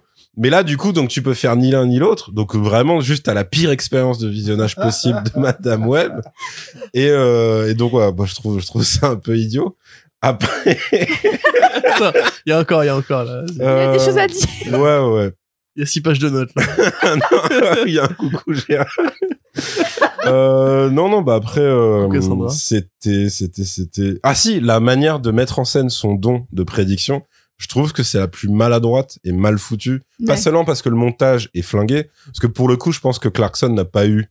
Bon, évidemment, je parle pas pas de Final, Cut, mais hein. là, Oui, je pense même qu'elle n'a pas pu elle-même avoir euh, un seul petit doigt sur le montage de son Ah, c'est propre film. sûr, c'est sûr. Parce qu'il y a des trucs tu vois que c'est fait en post-prod, mais que c'était pas l'intention initiale du tout. Euh, je pense que quand, alors moi, j'ai même pas fait gaffe euh, au côté post-synchro raté de Taharaim. Ah, Mais ça, ça veut dire que ça a été réécrit Ah, aussi et qu'on lui a oui, refait faire des trucs. Donc si ça se trouve, parce que toi tu disais euh, en sortie de salle, mais en fait on sait pas qui c'est ce mec. Quand il dit ouais mais j'ai bâti un empire et tout, je dis d'accord, mais on, on comprend que t'es riche à peu près, mais vu le faible euh, set design de des endroits où il se trouve, c'est-à-dire que il a un truc qui est qui est effectivement élevé. Donc tu dis ça devrait être un penthouse, mais sauf que il est très mal éclairé. Et t'as l'impression que sa salle avec sa hackeuse fait la moitié de cette salle, tu vois. Que lui, en fait, il est là. C'est une Son salle la hackeuse, elle est là. Et derrière, t'as le truc de l'araignée. Bah C'est ça. Et c'est tout. C'est son salon, quoi. Enfin, c'était quand il rentre avec la go au début, c'est le salon, c'est la première porte d'entrée. Ouais, mais du coup, C'est t'as pas une impression de grandeur, euh, Oui, c'est qu'il aurait abattu, euh, amassé justement de la, de la, Il n'y a la pas une salle des trophées ou un truc un peu. Ah non, non, vraiment, il a, il a pas grand chose du tout. Donc t'as ça qui est, qui est très mal foutu. dans son design à lui, effectivement, ils ont repris un truc, bah, qui, ouais, comme tu dis, plutôt vintage, entre guillemets, en termes de à quoi ressemble son costume, mais c'est aussi que son costume, tu le vois très peu, en fait. Ouais. Et que son costume, euh, il le sort de son cul. C'est-à-dire qu'en fait, il y a un moment où tu dis, d'accord, donc il est en costard pieds nus. Bon, pourquoi pas? Peut-être c'est pour adhérer au sol, parce que sinon il se casse la gueule, sais rien hein, c'est- mais euh, le plan d'après dès qu'il dès qu'il se barre c'est vraiment le truc nul de Scream. Non mais là j'ai tourné j'ai eu le temps de me changer. Et maintenant je suis Ghostface et tu fais d'accord. Mais mais ton costume enfin comment ça marche concrètement? Parce que à chaque fois c'est un plan tac c'est bon il est au plafond en costume de Spider-Man noir. D'accord bah Alors, moi, je pensais que c'était du coup qu'il avait comme Spider-Man, du coup, genre sous sa, sous son costard, non? Ouais, ouais, qui- ouais mais il a quand même un a ouais mais il a un pantalon normal. Et en plus, il est pieds nus. Oui, oui. Ouais, mais il a ah ouais, des, non, mais c'est il a, il a les, les- il a les chaussons. Non, mais il a les spider chaussons dans ses façon, poches et il les met, quoi. qui est même pas cohérent. C'est-à-dire que s'il prévoit un masque pour pas qu'on le reconnaisse, parce que c'est un mec qui oui pèse pour toi de base il Quand il arrive dans le train, il est en humain. Enfin, Ouais. il est en Bah civil. oui, les pieds il nus dans le métro, oui. civil. Bah, tu sens qu'en fait, c'est le truc du costume, c'est genre, là, ça va être une scène d'action. C'est vraiment Ouais, le c'est film ça, qui te dit attention, sauf que vu la pauvreté des scènes, parce que par contre, il y a un truc où il fait pire que Morbus sur, dans, dans l'échelle de nullité des scènes d'action dans un train ou un métro, et de ne pas montrer comment les gens sont tués. Alors lui, c'est le roi de ça. C'est-à-dire, quand les keufs arrivent, il y a rien. Ouais, il Enfin, vraiment, il, il les traîne et puis après, ça disparaît. C'est que du Il fait juste des allées à droite, à gauche de Ouais, l'écran et Après, des fois, il- tu vois dehors. jeter des gens. Ouais, c'est tout. et, euh, et puis pareil, tu vois, alors ça, c'est pas, je sais pas si c'est que ça n'intéressait pas Clarkson ou si c'est juste que c'était pas dans le cahier des charges, mais c'est quand même un mec qui a les pouvoirs de Spider-Man. Alors qu'il fasse pas de toile, il- de toile, il y a pas de souci. Mais il a pas de scène de vrai voltige. C'est-à-dire, soit tu le prends, il est déjà sur un toit. Soit tu le vois bondir, soit tu le vois se réceptionner. Mais c'est tout. C'est-à-dire, tout le reste de ses pouvoirs, c'est complètement hors champ et la caméra ne daigne pas se relever pour te montrer ce qu'il pourrait éventuellement faire, quoi. Mais c'est marrant parce que niveau scène dans le métro, t'avais aussi celle du premier Amazing Spider-Man où Peter il dégomme un, Ah, un métro et oui, tout oui. seul et c'est tellement En plus étant efficace. gaffeur, en plus. C'est ça, ouais. et c'est tellement plus efficace Ouais. dans la mise en scène, le montage, les chorégraphies que, que Madame Web qui sort dix ans plus Ah tard, ouais, non, ça me tue. Bah, c'est, ouais, c'est, c'est ça qui est super triste. Puis après, donc, alors j'ai pas de métaphore des pattes parce que je me suis dit, on va quand même essayer de varier les plaisirs. Puis tu m'as pris, tu m'as pris au dépourvu en plus. Bah, pardon, je te Mais j'ai un truc qu'on va appeler le théorème de la chèvre. En fait, il y a, y a assez longtemps avec des potes, je sais plus quel âge on est. Je veux pas savoir ce que t'as fait avec non, non, tes non, potes non, t'inquiète. Mais, je euh, veux pas savoir ce que mais en gros, faisiez. on est tombé sur un film qui s'appelait Le Chacal, qui était un truc où Richard Gere poursuit Bruce Willis pendant tout le film. Et c'était très chiant et très déceptif parce qu'on voulait juste un film d'action con, tu vois. Et là, c'était un pseudo-thriller raté et tout machin. Et donc, à part les, les, différentes perruques, euh, Bruce Willis, qui est le méchant tueur à gage, mais pour passer des frontières, le film n'a pas d'intérêt, tu vois. Et donc, au bout d'un moment, il y a un gars, euh, l'un d'entre nous, qui spontanément, je sais plus, t'avais un personnage mourant et euh, et le héros ou je sais pas qui euh, qui fait ouais je sais pas quoi parle-moi parle-moi. Et quand tu vas avoir le dernier souffle genre euh, machin t'as euh, un un parmi nous qui fait euh, une chèvre tu vois. Et ça nous fait rigoler. Et du coup à intervalles réguliers on remplaçait les répliques par va niquer une chèvre. Et ça a grave embelli notre expérience de visionnage de ce film. Et du coup effectivement pendant que je regardais Madame Web genre au bout de je pense une demi-heure ou 35 minutes de film ça me faisait tellement chier qu'à intervalles réguliers, je, je me projetais dedans et me disais, ouais, ce serait marrant si là, en fait, c'était juste Van tu vois. Par exemple, t'as Raim qui dit à la hackeuse, ouais, genre, il faut absolument les retrouver, machin, vous avez compris. Et que la gueule ouais, Van. Là, du coup, c'est un peu marrant, tu vois. Pareil, Madame Web qui a la baby shower et tout, ouais, comment tu penses qu'il va s'appeler, mon gamin? Van. Ouais, c'est un peu plus marrant, tu vois. Donc, euh, après, bon, évidemment, c'est ouais, c'est une technique à pas utiliser tout le temps parce que si t'en surabuses, forcément, ça perd un peu de son charme. Mais on est quand même amateur du mot du mot raffiné. Mais en gros, euh, là, c'est vrai que j'ai quand même remplacé plus de 50% des répliques de ce film par Vanny Chèvre et ça marchait beaucoup beaucoup mieux. Et, et du coup, le théorème de la chèvre, c'est que si t'es à plus de 50% des répliques et que ça rend le film meilleur, c'est probablement que le film, il fallait pas le faire, en fait. Donc, donc voilà, moi, ça a été un peu mon critère. De base, je pensais plus l'utiliser pour Craven parce que je pensais que celui-là serait au- authentiquement marrant à la Morbius ou à la Venom 2. Mais euh, il est pile sur la ligne où c'est pas assez... euh, c'est pas que c'est pas assez nul, mais c'est pas assez n'importe quoi dans la nullité. Ça se prend très au C'est sérieux. ouais, c'est quand même vachement. Elle, elle a un arc ultra sérieux par rapport à sa daronne. C'est C'est-à-dire que tu sens que voilà, bon, il y a un connard au scénar qui a vu Lara Croft, il s'est dit bon, on va remplacer son père par sa mère. Puis à un moment, elle va aller au Pérou et puis elle va rencontrer donc son espèce de gars là, euh, la Sarania, je sais pas Son quoi. sensei. voilà.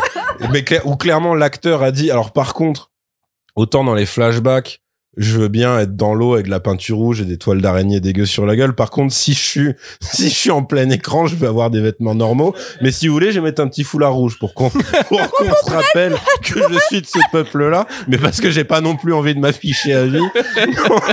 et là, ça dit un connard qui parle qu'en proverbe, mais en proverbe de fortune cookie.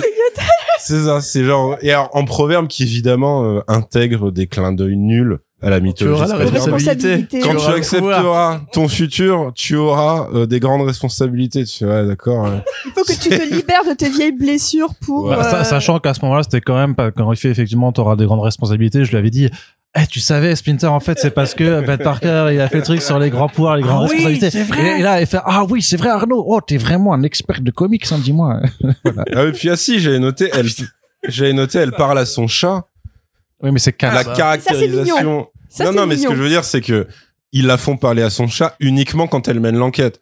Et c'est- ça, pour le coup, c'est une astuce de merde. Oui, quand c'est elle vrai. ouvre les, les non, bouquins de sa dit, mère euh, et tout. on est deux âmes, on est deux. C'est son c'est chat. pour, Ouais, se- c'est- pour se présenter elle-même. On Ce ce ce qui égarés. dénote un manque de caractérisation de ce chat quand même. On sait pas d'où Il est, d'où il vient. euh, il a pas de à la seconde où euh, le chat il bouffe pas le pigeon quand elle le laisse entrer, pour moi c'était raté, tu vois. C'est Qu'est-ce qu'il fout là Il sert à quoi le C'est chat pas un vrai chat, quoi. C'est juste qu'effectivement, dans l'archétype de Madame Web, elle est toujours avec un pauvre chat sur les genoux, elle le caresse comme un méchant de James Bond des années, je sais pas Oui, c'est vrai. elle mange. Mais euh, Très bien. Corentin, un petit tour euh, débrief rapidement, même s'il y a Bon, déjà il y a- beaucoup de choses qui ont été dites, à- et sinon on passera directement à la partie Non, il y euh, a pas grand spoilers, chose à ajouter. Bah, de toute façon, moi, je l'ai vu, euh, donc, ce matin avec Océane. C'est vrai que j'ai, je pense que j'ai peut-être plus ri que vous, en fait, parce que, euh, Mais moi, mais, mais, mais moi j'ai ri dans ma tête du coup. Ouais, parce que moi j'ai pas, moi j'ai pas ri ni non, dans ma tête. il y a eu les rires nerveux, il y a eu les rires de gêne, il y a eu les rires qui étaient vraiment sincères, euh, mais il y a eu des rires, tu peux en témoigner. Euh, parce que moi, en fait, si tu veux, je me suis pas infligé Morbius. D'ailleurs, il y a un truc aussi en, en Amazonie avec Morbius, non? Et pas à un moment donné, ils vont dans une forêt. Bah, au je sais bah, ils vont c'est- géographiquement. Oui, c'est non, c'est random euh, jungle zone, Ok. euh, voilà. Ouais, voilà. Après, ce sera les mêmes décors que la jungle de Craven. Enfin, c'est juste un gars qui va Oui, arriver voilà. avec le même fond vert. qui a dit, bon, imaginez des arbres. Bah, trois euh, bouts de te- bois. tec- non, mais techniquement, au département VFX de Sony Pictures, ils ont un, un- un stock, un stock de décors numériques de jungle qu'il faut rentabiliser maintenant. quoi. Bah, bien Et moi, je me suis demandé s'ils avaient pas tourné les scènes dans la forêt, euh, dans le New Jersey, au même endroit qu'ils avaient tourné les scènes au Pérou, parce que j'ai trouvé que ça se ressemblait Mais trop. je me suis posé la question aussi. Je me suis J'ai dit, est-ce trouvé que que c'est les pas la arbres se même ressemblaient forêt, mais avec une tout. rivière au- dans le fond qui fait du coup plus euh, ouais, Amazonie, quoi. Mais donc, ouais, euh, bon, au départ, quand effectivement le film a commencé, j'étais plus sur un truc, ah, ok. Effectivement, Ashley Clarkson, c'est une nana qui vient de la télévision, c'est pas une tâcheronne.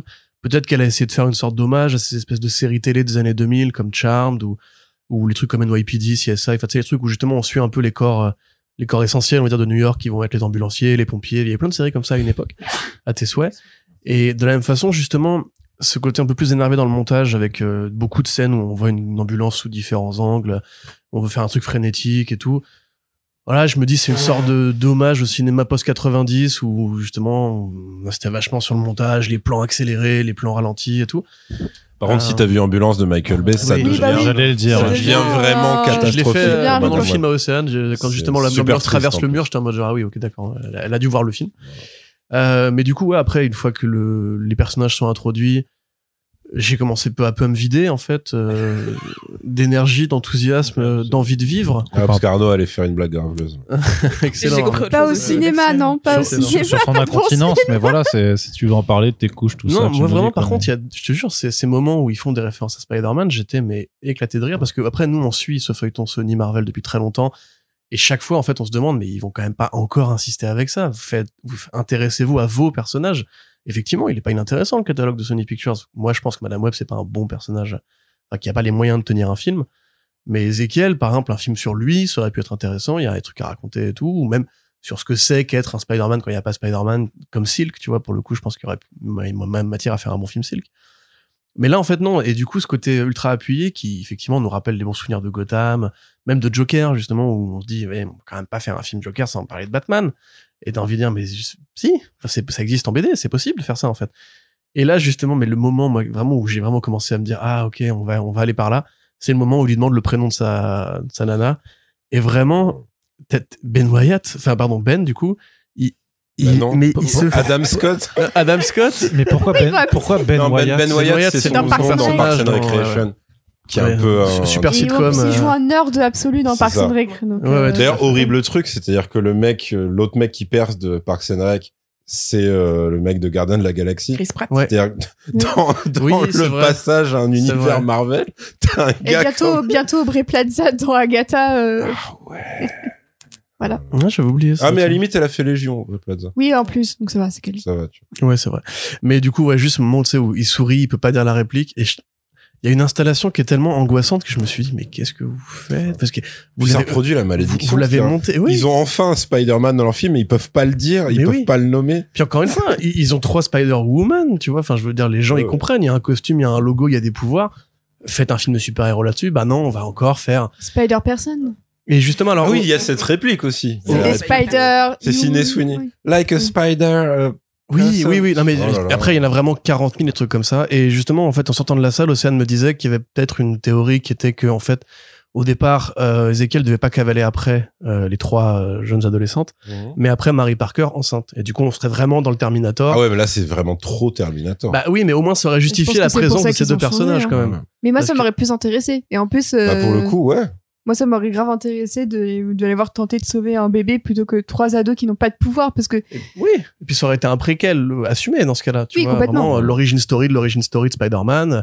Et justement, un peu canoniser ce, que voulait faire Mark Webb au départ, qui était de dire que le gamin avait des pouvoirs dès sa naissance Ouais, et du coup plus totem de l'araignée et et tout, tout, tu vois.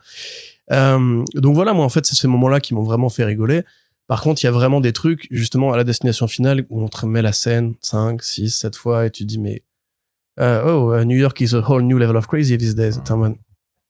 Déjà, dans le trailer, on la voyait, cette scène. Ouais. Mais elle durait la même durée que dans le film. Donc là, déjà, tu te dis, mais j'ai trop vu cette scène pour mon cerveau, en fait, pour le reste de ma vie. Et effectivement, là, après, commence l'espèce de jeu de dialogue entre les deux, et je me suis vraiment surpris à, à haïr Dakota Johnson comme, je- moi, je, je vais pas au cinéma pour m'énerver, normalement. Euh, mais il y avait un côté genre, mais t'es payé quand même, meuf, pour être là. Tu fais un travail, tu, tu, t'as un contrat à honorer. Joue, exprime un truc, exprime une émotion, ex- fais quelque chose.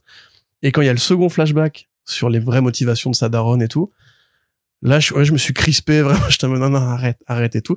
Et à ce moment-là, je suis sorti de la salle pour euh, aller aux toilettes, euh, parce que j'avais besoin de respirer un peu de, J'aime bien première, les guillemets que t'as fait pour aller au voilà. toilette. C'était, c'était, le mec. Il est parti Ah, ah, il a dû partir genre qu'est-ce 5 que je minutes et tout. mais c'était, il y avait un peu de ça, en vrai, je te jure. Comme- miroir en train de comme mettre de l'eau je le sentais au fur et à mesure du film, je le sentais descendre dans son fauteuil. Il y avait plus de corps par terre que sur le fauteuil. mais comme toi, comme tu dis, en fait, je commençais à me Quels sont les choix de vie qui m'ont mené dans cette salle de cinéma Parce que tu sais, au début, c'est de réfléchir à bon, qu'est-ce que, qu'est-ce que j'ai bouffé après le film, il y a des petits stands de burgers vers, vers chez Arnaud, etc. Et au bout d'un moment, en fait, une fois que t'as trouvé ce que tu voulais manger, bah, il y a plus rien à faire. Donc tu regardes le temps qui passe, et t'es en mode, mais qu'est-ce que... Tu regardes ta vie diminuer. Et que voilà, comme Arnaud l'a dit, il est 1h50, tu les reverras jamais, donc, euh, C'est vrai qu'on n'a pas assez dit, il est très long, hein, le film, par rapport Mais à son il rythme. non, il Oui, est oui, pas il très long, long, il est, durée ressentie est énorme, Oui. mais il est pas Ouais, ouais. long, en vrai. Durée ressentie, 2h30. Hein. Ouais. Ouais, et donc voilà, après, bon, je- l'in- l'injure aux fans de comics que je suis, euh, je la sens même plus parce que c'est des personnages qui intéressent personne en vrai. Et c'est de la merde en fait. Voilà, il y a pas d'autres mots. Au bout d'un moment, on fait des podcasts, on détaille l'argumentaire, le montage, machin, etc. Mais en vrai, Sony Pictures, il faut arrêter. Moi, je vais pas aller voir Craven, je te le dis tout de suite, euh, mon bon kikou, parce que j'en peux plus, très clairement. Et juste dans, les trailers de Craven, quand on voit les araignées qui descendent, je suis en mode genre Ouais. putain, mais c'est pas possible. Mais imagine, c'est la même. Imagine, c'est les araignas. Et pareil, ce truc d'ailleurs super. euh, hein. Et le pire, c'est ce, ce- ce truc super darwinien de les araignas qui portent pareil des toiles sur eux. Ouais. euh, mais t'as envie de dire, mais en fait, il y a c'est combien des de Spider-Man dans votre univers? Et même au Spider niveau personne. Spider personne, même au niveau euh, cohérence d'univers, genre normalement Peter il est piqué par une araignée qui a été génétiquement modifiée. Là, vous me dites que dans votre univers, en fait, non, il y a une araignée qui fait ça depuis le début, depuis que depuis que le monde Il y a est une monde. communauté au Pérou en entier. C'est ça. Même si bon là, il y a juste un grand-père avec un foulard rouge, mais théorique et une petite chemise un peu cool. Ça m'a fait penser au mec de Mamma Mia, le mec de Cher, tu sais. Ça fait penser à Andy Garcia. Puis, tu sais, c'est la tribu du Pérou isolée, mais qui parle super bien anglais. qui- Bah oui, sans voilà. accent. Sans Voilà, accent. exactement. Et puis ouais, pour Taharim, alors du coup, euh, bon, moi j'ai la chance de travailler, enfin, je travaillais avant dans un cinéma qui euh, euh, ramenait un réal qui connaît très bien Taharim, qui était venu nous voir en fait. Et euh, de, conf bah, de confession, etc., tu disais euh, que t'étais triste pour lui. Lui, il sait très bien pourquoi il a fait le film. hein. Il savait très bien à quoi ça allait ressembler, que ce, que ce que ce serait. Il l'a fait pour le pognon, il en est tout à fait conscient. Ouais. C'est pas du tout genre, euh, moi je suis fan de super-héros, je voulais en faire un Mais pour me faire quand, kiffer. quand, hein. quand je dis triste pour lui, c'est parce que pour moi, il mérite mieux que ça, même en, en tant qu'acteur oui. français délocalisé, dans le sens où il a fait The Mauritanian avec des super retours critiques US. Donc euh, c'est juste pour ça que je trouve ça. tu sais, dommage. Sydney Sweeney, elle a on fait pas, on n'est Reality, pas au euh, niveau Omar Sy dans Des of Future Past. C'est-à-dire, c'est pas juste un truc inutile. Là, c'est un truc où tu t'affiches en C'est offensant limite C'est ça, pour lui. Mais pour lui, parce que vraiment cette histoire de dialogue redoublé, Ouais. je crois qu'en fait, je- j'aurais eu moins de compassion sans ces dialogues.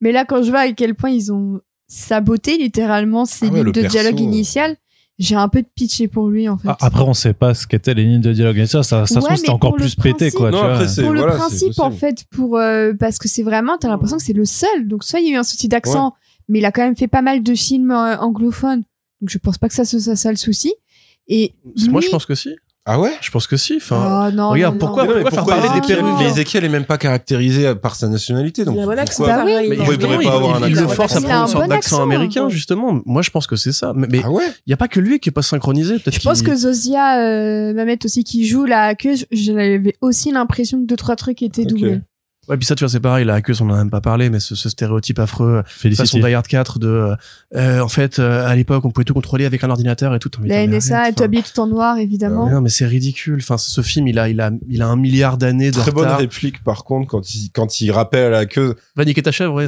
non non mais quand quand il justement mais c'est là que je l'ai placé c'est à dire que à un moment il lui fait ouais euh, I went through a lot of trouble to get this device tu fais non t'as juste niqué une vieille en fait Enfin, c'est pas c'est pas parce que concrètement c'est ça qu'il Il fait a quand même dû aller à l'opéra aussi il s'est pour la fait niquer. passer- mais même pas il arrive à la fin il arrive en plein milieu ou à la fin c'est-à-dire que lui en plus le truc qu'il lui file tu dis donc il s'est fait passer pour un escort boy concrètement après il ken et après il truc il te fait il avait pas besoin de faire tout ça vu, vu tous ses pouvoirs il Oui, pouvait oui. l'enlever à tout moment la menacer avec le poison il voulait juste prendre du bon truc- temps avec, Mais ça, c'était avec cool, une limite, avant de- justement. voilà.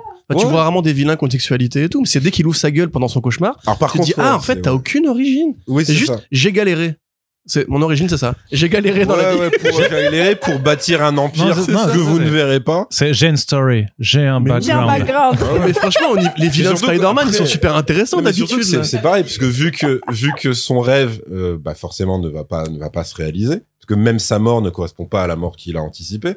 Tu tu sais t'es là tu dis mais donc finalement est-ce que t'aurais pas juste dû voir un psy? Parce que, parce que concrètement si t'as un gars qui dit voilà moi en fait j'ai aucun problème dans la vie c'est-à-dire que je suis riche machin et tout j'ai réussi je suis plus ou moins alors pas forcément immortel mais en tout cas j'ai un j'ai un, un vieillissement très très très euh, Non, lent non.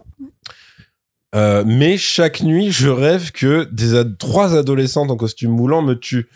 Et tu pire cauchemar des mascus ça C'est-à-dire avec en plus des masques pour Sweeney qui fait clairement SM, ce qui lui ont fait le truc des yeux à la Spider-Man, où tu fais, bah, peut-être c'est pas, c'est plus un problème dans ton slip en fait, parce que c'est pas, ça ressemble pas vraiment à un truc euh, autre que sexuel comme rêve que tu fais. Et surtout, ça fait dix ans que tu fais ce rêve.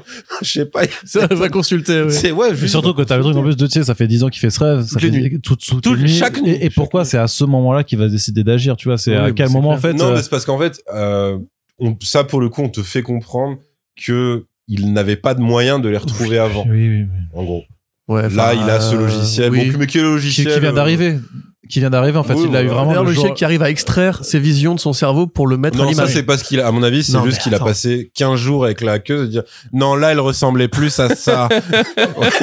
Ses yeux étaient plus comme Ouais. ça. Bah, tu me le montres, ça, sinon j'y tu- crois pas, Parce moi. que c'est ça le truc, c'est que la queue, elle lui fait des portraits robots et après elle fait, maintenant on va enlever les masques Oui. en appuyant Ah, sur un c'est bouton. incroyable! C'est incroyable. non, c'est incroyable. Enfin, ça, pareil, je l'achète dans un Fast and Furious, tu vois.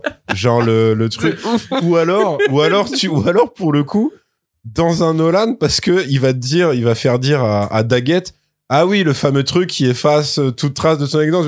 C'est un petit peu gros quand même. Ça n'existe pas. Et, et sauf que là, t'es dans un film qui dit si, si, si, si, la NSA, un logiciel. Tu peux tracer tout le monde.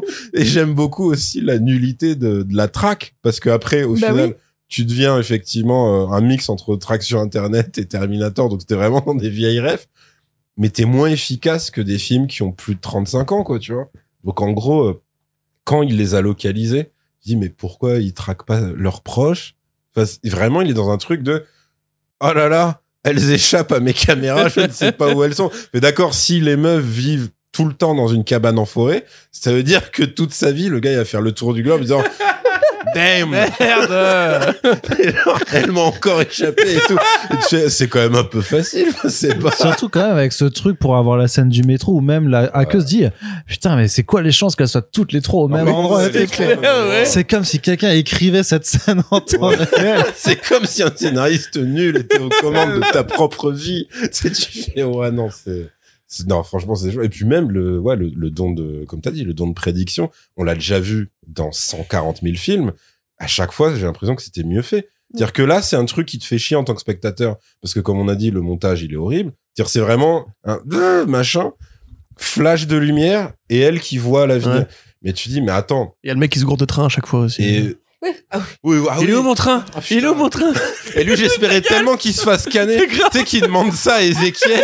Eh, Est-ce que je suis dans le bon train et que, et que au moins Ezekiel serve à un truc dans ce film, qui le soulève, qui lui brise le cou. Non, c'est juste un mec lourd comme ça. Mais euh, non, non, moi, c'est c'est plus que euh, même. En gros, le film, euh, il, il met en scène de deux manières son don. Il y a le côté répétitif nul en début de film, et il y a j'ai tout anticipé, j'ai déjà tout prévu. Et dans les deux cas, c'est pas fait exprès, enfin j'espère, mais c'est c'est fait d'une manière où en tant que spectateur tu n'en profites jamais. C'est-à-dire que soit dans le premier cas tu revois en boucle un truc donc t'es déjà au courant, donc tu t'emmerdes au bout du deuxième euh, de la deuxième vision et plus- t'approches de la fin et plus là ça devient un truc où euh, tu dis mais attends euh, pourquoi au moins c'était déjà pas un truc de ouf pour moi ce que Guy Ritchie faisait dans ses Sherlock Holmes quand il anticipe les trucs.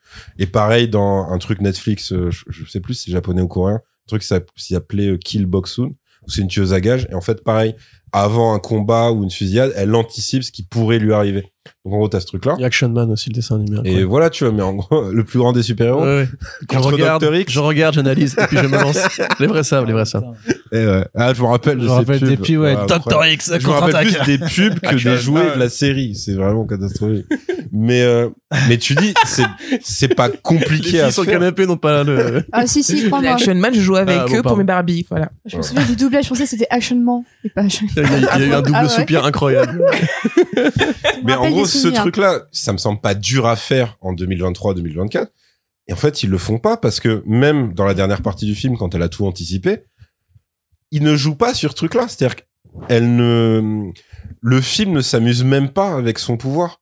C'est juste qu'à un moment, tu la vois faire un truc, Ouais. et le film te dit, c'est pas ce qu'elle a anticipé que tel objet allait exploser ou tomber, ou que le méchant, il allait faire tel déplacement. Elle dit, bah ouais, mais c'est là qu'il fallait le montrer, parce que ça aurait été drôle. Enfin, ça aurait été drôle. En tout cas, ça aurait fait cette espèce... Bah, à la, espèce à la, euh, à la Doctor Strange, justement, où quand il va voir Strange, Dormammu, en fait, il crève ce 28 que 000 tu fois et tu vois le truc et tout. Là, t'aurais pu les faire tuer, euh, faire Mais un truc un peu slasher. Ils hein. le font deux fois, mais alors bon, déjà, faut voir le, le pareil, le, le, le setup et le décor de la scène de fin. On voit pas qui, euh, beaucoup, on le voit avec le pigeon, où genre, bah voilà, elle, elle a Voilà. réussi à faire son truc. On le voit avec, euh, bah, quand du coup ils vont, euh, enfin, quand ils montent sur euh, le toit pour échapper. Ouais. Et encore là, c'est à moitié mal fait. Mais du coup, enfin, toutes les, enfin, toutes les fois où elle aurait pu vraiment, sauver quelqu'un, faire un bon truc, ou vraiment que ça Bah, évolue sauf pour son pote soit... noir, apparemment, il y a vraiment eu un blocage. À un Ouais, moment. bah, Elle bah oui, s'est dit bah, le attends, pigeon, euh, ok. Par contre, toi, bah, je pourrais pas le sauver, lui, je il pourrais est pas. C'est un il doit keuf. mourir, c'est un film américain. c'est un keuf, tu vois, donc peut-être. De désolée. 2003 surtout. De Tu sais, avec, avec 2003, les voilà, mentalités de ça. 2003 là, aussi. ouais. Et du coup, c'est respectueux de l'époque, tu vois. C'est- un clin d'œil. C'est vrai qu'il meurt en premier. Ouais, Ah oui, il meurt en ça- premier. il meurt en premier. Ah non, non, ça Ah voilà, daronne. Daron. Oui, mais ça Bah, compte pas, c'est Bah dans c'est le les passé. meufs, euh, Ah oui, oui. Une femme enceinte, un noir, écoute. on est carré. D'ailleurs, on- on on Check. n'a pas dit, euh, quand le pigeon qui s'écrase contre la vitre, ça Ouais. fait un motif d'araignée. Oui, mais Ah, ça, mais, oui, bâtiment oui. au-dessus, il y a un motif d'araignée. Oh là là.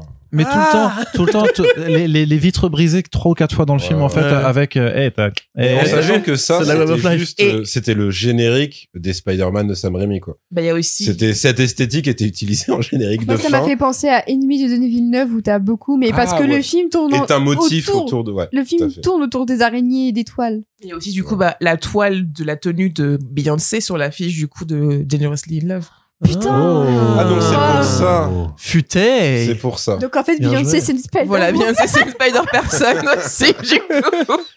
En plus, c'est un truc qui est vieux comme. Moi, j'y crois. C'est comme dans Non, Watchmen, Ouais, moi, t'as régulièrement le aussi. qui Ça me plaît. revient. Ça me plaît, donc C'est la reine crois. des abeilles, c'est pas possible. Attends. Ouais, c'est vrai. Bee. Non, mais tu sais, ce, ce truc-là, c'est un motif qui est ultra récurrent en mise en scène, tu vois, où tu rappelles un élément dans l'arrière-plan. Ouais. Sauf que là, c'est tellement. Ah, c'est très lourd. Enfin, mais tout est lourd, de toute façon. C'est le moindre clin d'œil à Spider-Man, il est lourd. Le moindre élément de scénario, il est lourd. C'est- mais ouais. t'as, t'as aussi des merde. plans manquants. Parce que t'as, on va dire, t'as un exemple à la fin. Je pense vraiment qu'il y a un plan en entier qui manque et qui correspond au truc de redouble, enfin, de repose synchro, etc. Euh, c'est, à la fin, en gros, elle doit euh, prendre un véhicule. Et donc, étant une ambulancière, elle vole une ambulance. Il me semble que rien n'explique, enfin, t'as l'impression qu'elle vole vraiment une ambulance. Et pour moi, il manque un plan où c'est elle qui appelle et qui dit, euh, qui dirait, euh, voilà, euh, 911, j'ai besoin d'un truc, machin. Moi, je crois que c'est l'ambulance qui était appelée à la base pour récupérer Ouais. Marie. Marie mais Parker. ils sont allés à l'hosto avant parce Oui. que les contractions étaient trop. Euh, Oui, oui, c'est ça, oui, c'est oui, ça. oui, oui, oui. Ok, bah, c'est vraiment un vol d'ambulance, justement- mais qui tombe bien parce que elle arrive au domicile et oh comme par hasard, bah, il y a une- ambulance qui Ouais, va lui permettre de mieux circuler Oui. parce Ce qui qu'elle est a la étrange, c'est priorité. qu'elle semble attendre l'ambulance dans un coin. C'est-à-dire, elle est à côté de son propre Porsche et elle est sur le côté comme ça. En Non, non, attendant elle, arrive, t'as l'ambulance qui arrive, t'as les deux gars qui sortent justement pour aller Ouais. toquer à la maison pour récupérer Marie qui Mmh. est sans Elle arrive avec le taco volé. et- et elle en profite. Ouais, elle en pro- oui, Il y a un camtar qui bloque la rue Et- et, en prenant ouais. l'ambulance, elle peut mettre la sirène. Du coup, le camtar Ouais, ouais, recule. et ce fameux taxi sans plaque qui est resté à la même place pendant qu'elle était au Pérou et qu'elle a pu récupérer Mais sans c'est ça qui est fou. Quand elle revient, elle reprend le taxi. C'est le même taxi. Ça me rend fou. Mais genre, ils, mais ils vont le chercher, le taxi. mais surtout que c'est aussi un running gag. C'est-à-dire que vu que Mais tu c'est roules pas une sans plaque à New York. Car c'est une super héroïne qui a juste un don euh, psy, enfin, en gros, un don de prédiction, quoi. Le pré ouais, un peu comme ça. Bah, forcément, et que ils ont refusé de transformer euh, les trois jeunes, bah, tu te dis, bah oui, mais du coup, vu que votre méchant, il n'est que physique. Que Bon, le, le côté fin stratège de Ezekiel Sims, je pense qu'au au bout de la troisième scène, il fait, mais où sont donc ces trois? Je fais, ouais, ouais, ok. Allez, ta gueule. Ça, ça pourrait Tu être vas juste leur foncer dessus. voilà. tu sais, ça pourrait être tu sais, un truc pour enfants, tu sais, avec Ezekiel ou un truc, t'as les trois nanas cachées Les ça- Ouais, c'est Ah ça. bah, c'est shipper, mode- arrête de shipper. Adibou, ouais, non, mais c'est ça, c'est vraiment. Mais où sont donc cachés les Spider-Woman en plus, il est, il est quand même super Est-ce qu'elles sont derrière la maison? Oh non Mais Attends, mais en, en plus, la, la meuf qui joue Agnès, c'est la meuf qui jouait Dora dans le film, non? Oui, c'est ça, ah, bah, il y Oui, aura un oui. truc, il y aura un truc méta à faire aussi, quoi. Putain, elle, elle doit, ouais. Putain, elle doit, elle doit- Et qui va jouer dans avoir une Super, relation qui va jouer dans particulière. Superman en plus, le. Superman de James Gunn. Nana. Euh, je sais plus. Je ah sais oui, plus. Girl, non, c'est pas Oh Girl, là, qu'elle fait Je sais pas, mais Si, si, je crois que ouais, ouais. Superman de... Elle devait faire Bad Girl aussi, casse, euh. euh, Oui, elle était dans la shortlist pour Bad Bon, Girl. bah, bah, elle a évité une bastos, mais. Ah. Bah, Bah ouais, mais franchement, c'est mieux qu'elle soit girl dans un Superman. euh, Ah oui, oui, c'est mieux pour elle, ouais. oui. Qui peut déboucher sur autre chose. C'est mieux pour elle, on est d'accord. Mais, mais en gros, ouais, quand, quand t'as ce truc-là, que tu sais que, ouais, que, que les trois jeunes, elles vont rien faire non plus, ils sont obligés de t'amener bah, ce truc qui est très Terminator. C'est-à-dire qu'en fait, t'es en infériorité physique face à un truc indéboulonnable et tout. Et en fait, leur réponse à ça, c'est la fin de, la, de ta série préférée, c'est la fin de la série Hawkeye, où bah, dans ce cas-là, qu'est-ce qu'on fait? Ben, on lui fonce dessus en voiture. oui, Elle fait, c'est son coup spécial deux fois de suite dans le film. oui, oui, Et tu oui. fais, mais c'est, genre, c'est vraiment pas ouf. Déjà, lui, parce que ça, bah, ça le rabaisse en termes de dangerosité. C'est juste, ça devient juste un pauvre con. qui, t'es genre, oh, je n'avais pas prévu ça. Mais t'es, t'es aussi censé voir l'avenir, en fait, mec. Parce que toi Ouais. aussi. Mais Normalement, comment- c'est le Spider-Sense accentué qui Comment elle a réussi à comprendre que l'ambulance menait derrière un Elle a parc vu- Ça, elle a tu sais futur, comment Parce pense. que c'est le même système que le mec dans Death Note de Netflix. C'est-à-dire qu'il peut prévoir à un stade extrêmement précis. Ok, si je fais ça et que là je traverse ce mur, je vais forcément tomber là et là ça va le tuer et tout. Donc t'as ça. C'est C'est là que t'as un plan hein, manquant aussi parce que quand quand elle dit à Ben, euh, vas-y ramène toi, vas-y ramène Marie à l'hosto et moi je gère et tout. Alors Ben qui à ce stade du film est comme euh, le, le le conjoint de Michelle Williams dans Venom 2, c'est-à-dire Ah il cherche plus à comprendre Ah, ce qui, ce qui vache. se passe autour de lui. C'est juste bon, ouais. ouais, t'as un mec en costume noir, ils veulent tous nous tuer, mais apparemment si je vais là-bas, tout va bien. et là, t'as un plan très Terminator 2 où il sort des flammes. Ouais. Et tu le vois pas? Et, c'est très parce mal éclairé. En costume Il est en costume noir sur du noir. sur du noir, tu Et le les flammes pas. sont un peu sur le côté, donc Ouais. c'est très mal éclairé, c'est dégueulasse, même c'est pas pas, fait beau. gaffe à ce point-là. Non, mais c'est c'est ça parce que t'as le véhicule en flammes, bah t'as t'as, euh, je sais plus si c'est l'ambulance, non, euh, il se barre en ambulance. Donc c'est un autre, elle a explosé un autre truc. Il y a potentiellement beaucoup de dégâts Non, c'est collatéraux. quand, hein, c'est quand elle traverse du coup la grande affiche Calvin C'est ça. Klein, c'est ça du coup. C'est ça. Ouais. Et en gros, quand Ben, donc Ben le voit, Ben se casse, le mec évidemment est en mode film d'horreur, donc lui il y va en marchant. Donc tu dis ok, ça peut faire T1000 du pauvre, mais bon là c'est catastrophique. Et là t'as le contre-champ et l'ambulance elle est, elle est à un kilomètre et tu dis attendez, qu'est-ce qui s'est passé dans ce laps de temps? Donc c'est c'est vrai quoi en, en termes de en termes de mise en scène, tu sens aussi qu'il y a eu le montage euh, qui n'appartient pas au, au même lore que le que le tournage en fait ou bah le Ça truc qu'on pas disait fait en, sur le même plan astral, je pense. le- champ tu vois le truc que vous disiez le Non, les, même- les shaky cam qui n'en sont pas c'est très Chez étrange il, les- les renvoie de mise en scène à Doctor Strange. Le Ouais. moment, le moment où à la fin, le, le, ah, dans- à la fin du deuxième acte, quand le, le mec en petite chemisette, il jette Cassandra astral. Ouais, dans ouais, le, ça, le, ouais. le bain de l'avenir ou je Mais ne c'est sais ouais, quoi. c'est le grand ancien Avec qui. C'est littéralement son, son, son, entre guillemets, sa projection astrale qui est balancée et que tu vois son corps qui reste.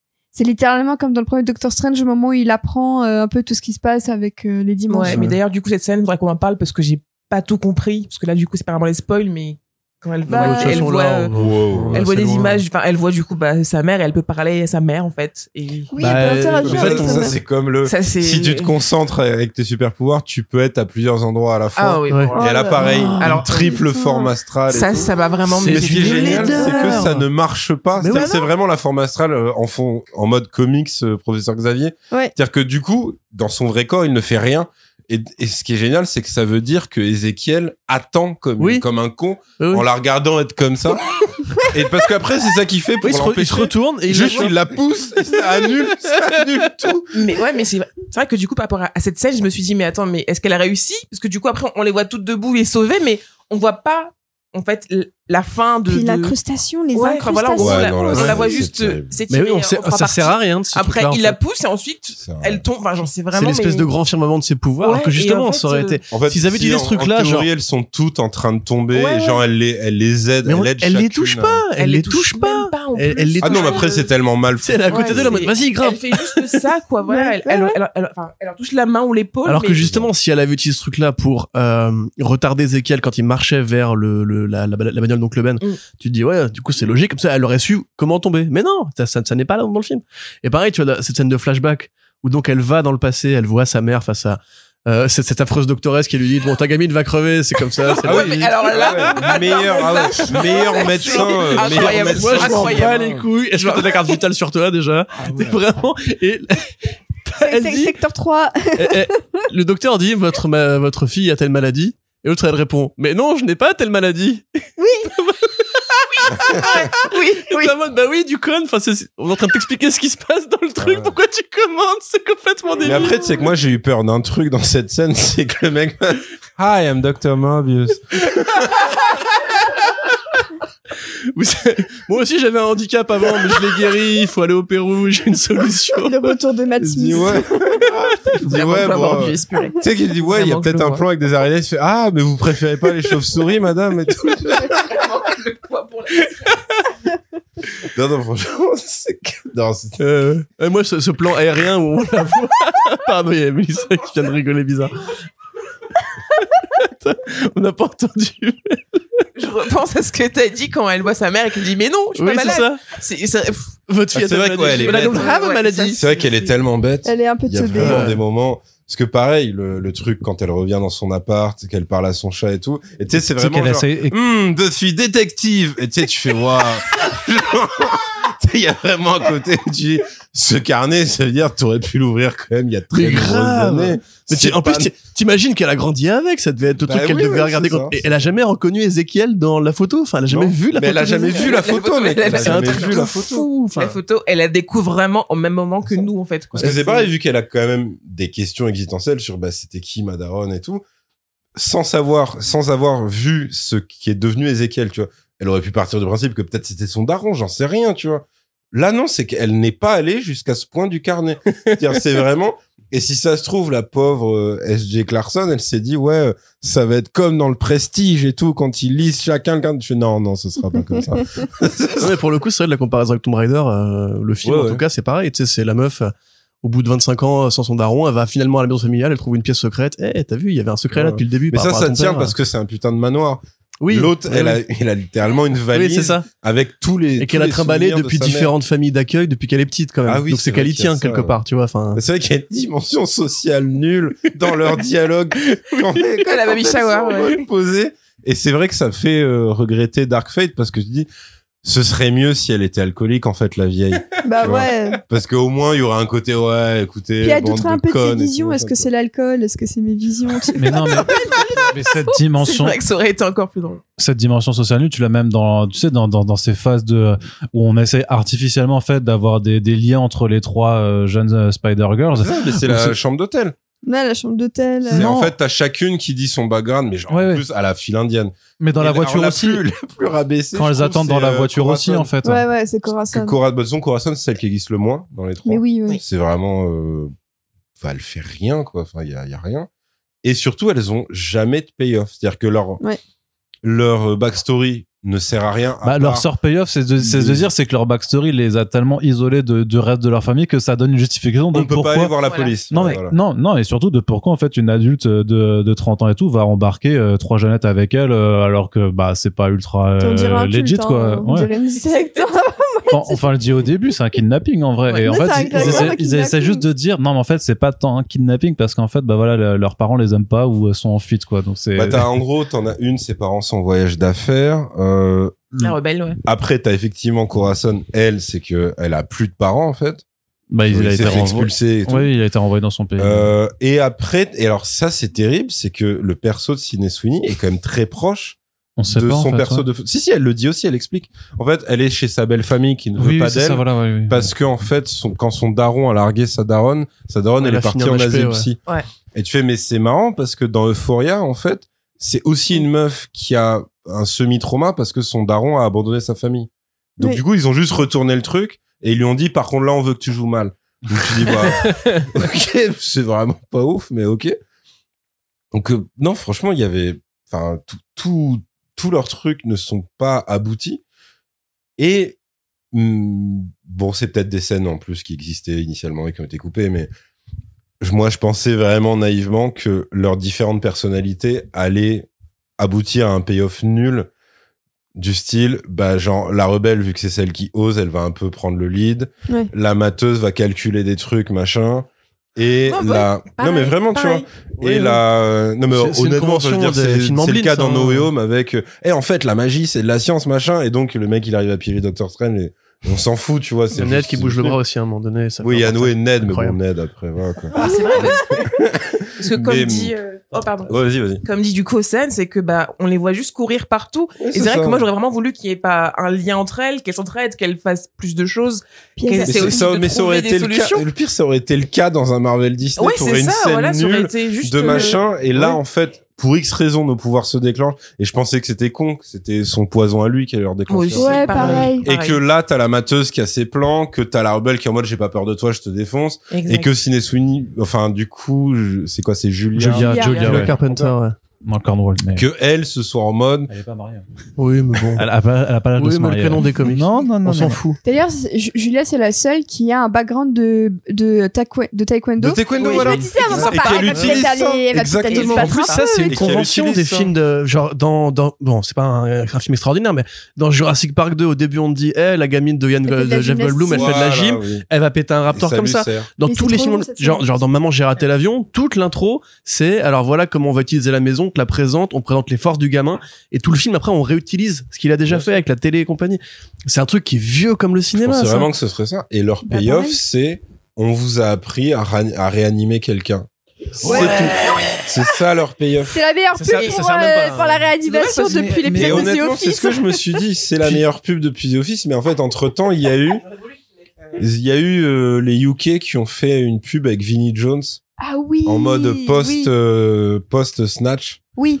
Et, euh, et en gros, c'est c'est le seul truc que j'ai retenu, c'est qu'en fait, euh, c'est juste Vinnie Jones qui te menace qui se fait amener un mec inconscient par deux hommes de main et qui fait donc voilà voilà ce qu'il faut faire effectivement c'est les mêmes instructions il dit et dans dans vos têtes pensez à euh, Staying Live Gees, ouais. Ah Ouais. ah ah ah pour le rythme des Ouais, c'est un vrai, c'est un vrai truc qu'on nous apprend. Voilà. euh, Enfin, qu'on apprend aux gens qui font de la. ah bah ok bah, Justement, euh, je pensais vraiment qu'elle allait faire ça, du coup, enfin, avec la euh, chanson et tout, et du coup, bah, j'ai un peu regretté euh, de pas avoir un peu plus de, ah bon de fun, en fait, quoi. C'est Ouais, même le, le truc gratos euh, qui explique euh, pourquoi elle est la Madame Web euh, iconisée entre guillemets des comics à la fin, donc qui doit être handicapée physique et tout. Et aveugle.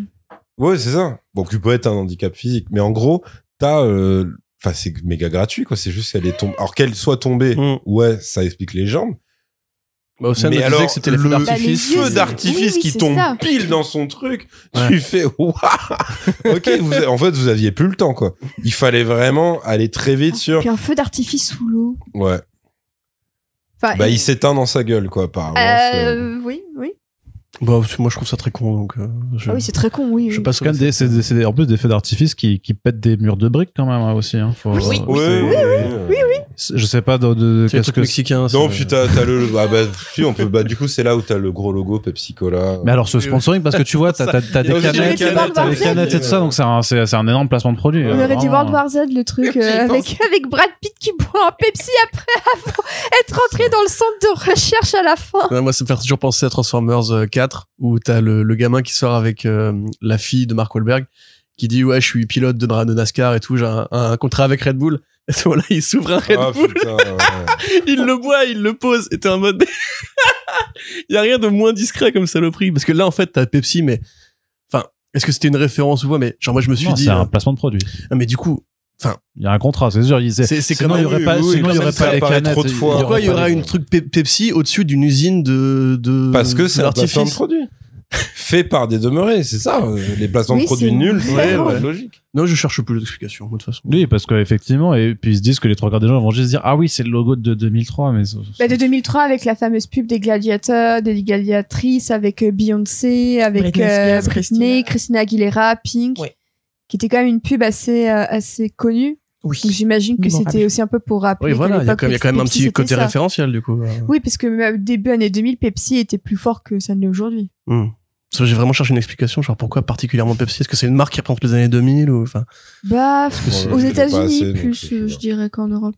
Disons que euh, oui c'est des gens qui sont qui ont pas assez de de neurones pour se dire attendez attends le, le partenariat c'est pour quel film là? C'est ah Madame Madame Web? Non non traite, non, mais- partenariat, c'est quand même Calvin Klein avec Ouais. déjà l'immense panneau et aussi la rebelle qui porte Oui. un boxeur pour meuf avec Oui. littéralement Ouais, la ligne Ah, Calvin ouais. Klein. hein. Non, puis Ouais. même, enfin, parce que pareil, si tu, c'est c'est là où ça peut devenir marrant, c'est que vu qu'ils sont pas suffisamment intelligents ou juste pas suffisamment soignés pour faire euh, des bons placements de produits entre guillemets, c'est que le placement de produit devient la cause de la mort du méchant puisqu'il tombe comme une merde Ouais, ouais, ouais. en se faisant écra- écraser soit par le S, soit par une autre lettre du logo Le Pepsi. P. C'est Le le, P, P, le je le crois. P. Il est mort par un P, c'est bien. Il est mort comme il a vécu. en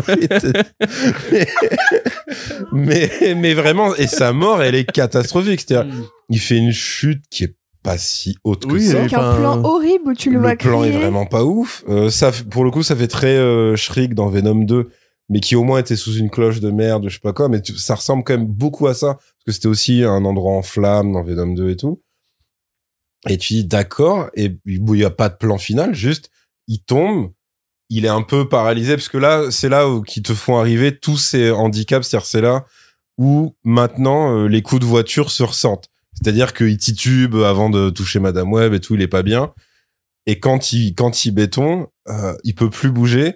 Et là, t'as ouais, t'as une grosse lettre géante qui lui arrive dessus. Et c'est la fin de ce personnage. et tu dis, bah, écoute, Ça salut mon pote. Et, juste à- et surtout que notamment dans la, de la destruction de ce logo, enfin, t'as le payoff des pouvoirs de Madame Web. Tu sais, on t'a dit, euh, Ouais. si tu les maîtrises, donc non seulement t'auras Oh des grandes là. responsabilités, mais en plus, tu peux te matérialiser à plusieurs endroits différents.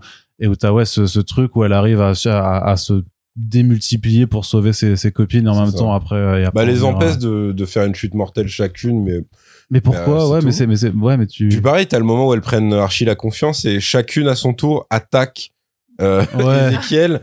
Et Ezekiel ne les tue pas alors que c'est super simple. C'est-à-dire, il ne fait que les Et repousser. que même Julia, à ce moment-là, aurait Ouais. pu se dire tiens, je vais lui faire un petit coup de pied. Et euh, tout, voilà. ouais. Et elle ne fait rien. Genre, elle court et Ouais, Bah, recule tu- après. tu me diras déjà même dans le métro, il a, il a le temps d'alpaguer les, con- les condés qui sont là. Ouais, au ouais, lieu de se, enfin, ça fait quand même 10 ans qu'il rêve là toutes les nuits. Le mec bute-les comme ça c'est fait. Et après, tu penses aux flics, tu vois. Enfin, je trouve ça un peu, un peu bizarre. personnellement. Non, non, mais après, après, est-ce que, ouais, c'est vrai que ça se tape en scène de métro nulle euh, avec Morbus, quoi.